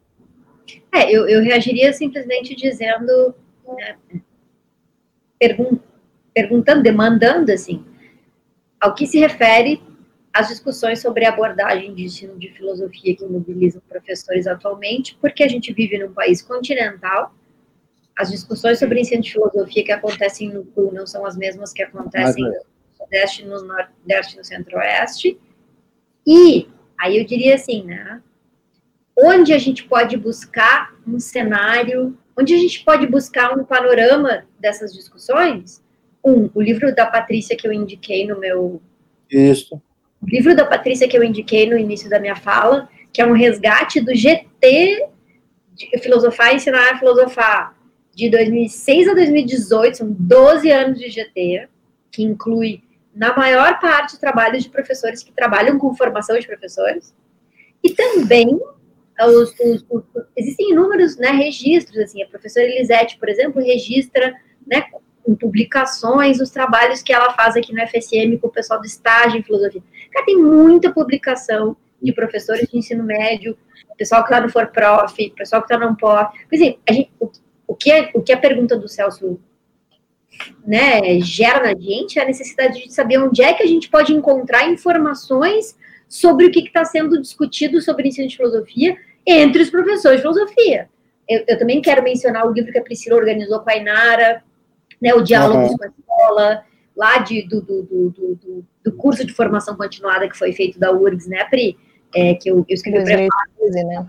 Isso. Sabe, hoje assim, é, porque senão às vezes a gente fica assim, ah, as discussões que são feitas sobre filosofia, onde, por quem, onde é que isso está registrado, né? De novo, assim, a gente está num país que é muito grande, cada estado tem as suas especificidades, cada cidade tem as suas especificidades, não é hegemônico esse, esse negócio, né? Então, é, eu, eu, eu, eu primeiro perguntaria de volta isso e depois diria é multifacetado, é polimorfa essa discussão, é, depende de contextos, né, e, eventos como esse que está acontecendo agora aqui, que a, que a Priscila, o pessoal organizou, são uma oportunidade para a gente trocar ideias sobre isso, mas assim, não tem uma resposta geral para essa pergunta. Agora, por outro lado, talvez eh, se possa pensar assim, no fundo é como se a gente tivesse entrado numa situação de sinuca. Nós queríamos muito entrar para dentro do, do, currículo obrigatório. Entramos em 2008. A sinuca consiste no seguinte: nós saímos do ensino obrigatório. Se nós dissermos que sim, nós temos que dizer que sociologia saiu, história saiu, geografia saiu. Então, não cabe nenhuma campanha em defesa da filosofia na BNCC. É ridículo isso. Seria ridículo. A história ah, não está lá também a filosofia. Entende? Por quê? Porque aí seríamos nós, junto com os historiadores e geógrafos e sociólogos, não, eu quero a minha horinha. Cadê a minha horinha de filosofia? Cadê a minha horinha de sociologia? E com que cara vamos olhar em que mundo essas pessoas vivem? Querem as suas horinhas. Mas o que, que estão pensando? De física também. É. Entende? Quer dizer, esse mundo acabou. Pode ser que ele volte um dia, mas de uma forma completamente diferente. Pode ser que ele seja preservado em escolas é, especialíssimas, entende? não sei em que sentido, mas esse mundo é como se esse mundo tivesse terminado. Entende? Nós temos que nos dar e, e não é uma coisa brasileira, assim, não é uma coisa brasileira, entende? não é pela, pelo gene maligno de alguém. Isso é uma tendência mundial entende? E é uma a Gisele, por favor, vamos lembrar o que a Gisele disse. A, a, a, o adolescente, ele, mais das vezes, ele não quer ir para o ensino médio, acabou, não quer mais escola, entende? Ainda mais tem que ter uma horinha disso, uma horinha daquilo, uma horinha daquele outro. Dizer, é um esforço brutal que está sendo feito para que a escola é, tenha, ganhe algum sentido, entende? Na vida das pessoas. É quase a última corda que a gente está jogando. Entende? Então acabou a origem. O Platão vai sair da chuva. Entende? Não vai ter. Eu, eu, vi um, eu vi um meme, desculpa referir um meme, mas eu vi um meme que era assim: Plato's Cave, Plato's Rave. Cara, é outra coisa, entendeu? É outra coisa. Vamos ter que tirar a caverna da chuva, o Platão da chuva, porque não é mais por aí a coisa. Entende? É, agora é a rave do Platão, a caverna. Ai, que maravilha. Gente, olha, vamos ficar por aqui, porque, né, estamos, estamos, estamos na hora, as barrigas estão roncando. Eu participei das discussões desde as duas e meia da tarde, hum. ótimo, mas assim... né? É cansativo. Foi muito bom, e, e, muito bom mesmo, várias, várias questões para serem ainda, né, desenvolvidas, o que é sempre bom. Continuar pensando, continuar alimentando um estado de espírito que nos permita seguir adiante, como a Ana disse, para mim foi muito bom. Muito obrigada pela oportunidade, Priscila. Muito obrigada pela conversa, Ronai. Realmente, eu quero, eu quero também agradecer muito. Eu estou que nem aquela menina, Ana, aquela menina italiana de Turim, vocês leram a história? Coisa mais lindinha, saiu ontem no, no jornal. Uma menina de 12 anos, que, na, em Turim, norte da Itália, ela, todos os dias ela pega uma mesinha portátil, uma cadeirinha portátil, uh, o, seu, o seu caderninho, um computadorzinho assim pequenininho, uma coisinha que ela tem, uma telinha, ela pega tudo aquilo, põe embaixo do braço e senta-se, caminha e vai para frente da escola e fica sentada estudando ali o dia inteiro. E aí, entrevistada, ela diz: Eu eu quero de volta a minha escola, eu tenho que olhar no olho do meu professor, eu preciso dos meus colegas, eu vou ficar aqui até que essa escola abra. E aí outros, outros colegas estão indo, tentando, e ficam ali longe uns dos outros, tipo assim, nós queremos que a escola abra. É uma descoberta fascinante, né, de que a escola, a escola é muito mais do que se pensava, né. E a Irlanda, a Irlanda, o único país da Europa que no momento confinou tudo menos a escola. A Irlanda, o comércio está fechado, os restaurantes estão fechados, tudo fechado, para que as crianças possam ir para a escola. Perfeito. Então, eu quero olhar de novo nos olhos de vocês, a gente conversar, é tanta coisa que a gente tem para conversar, e às vezes aqui fica né, um pouco assim, mas, Não, mas muito assim, obrigado. Muito obrigado pela oportunidade de registrar, tá no YouTube, e a gente tem a, as listas anotadas aqui para conversas futuras. Muito é. obrigada. Eu estou com um problema de agenda, amanhã não vou poder estar com vocês no evento, mas segunda e terça eu estarei de volta. Ótimo. Oba. Obrigado. Então tá, gente, muito obrigada a todos também que estão nos assistindo. Boa noite a Uma todos. boa noite. Boa noite, obrigado. Tchau, tchau, tchau obrigado. Até.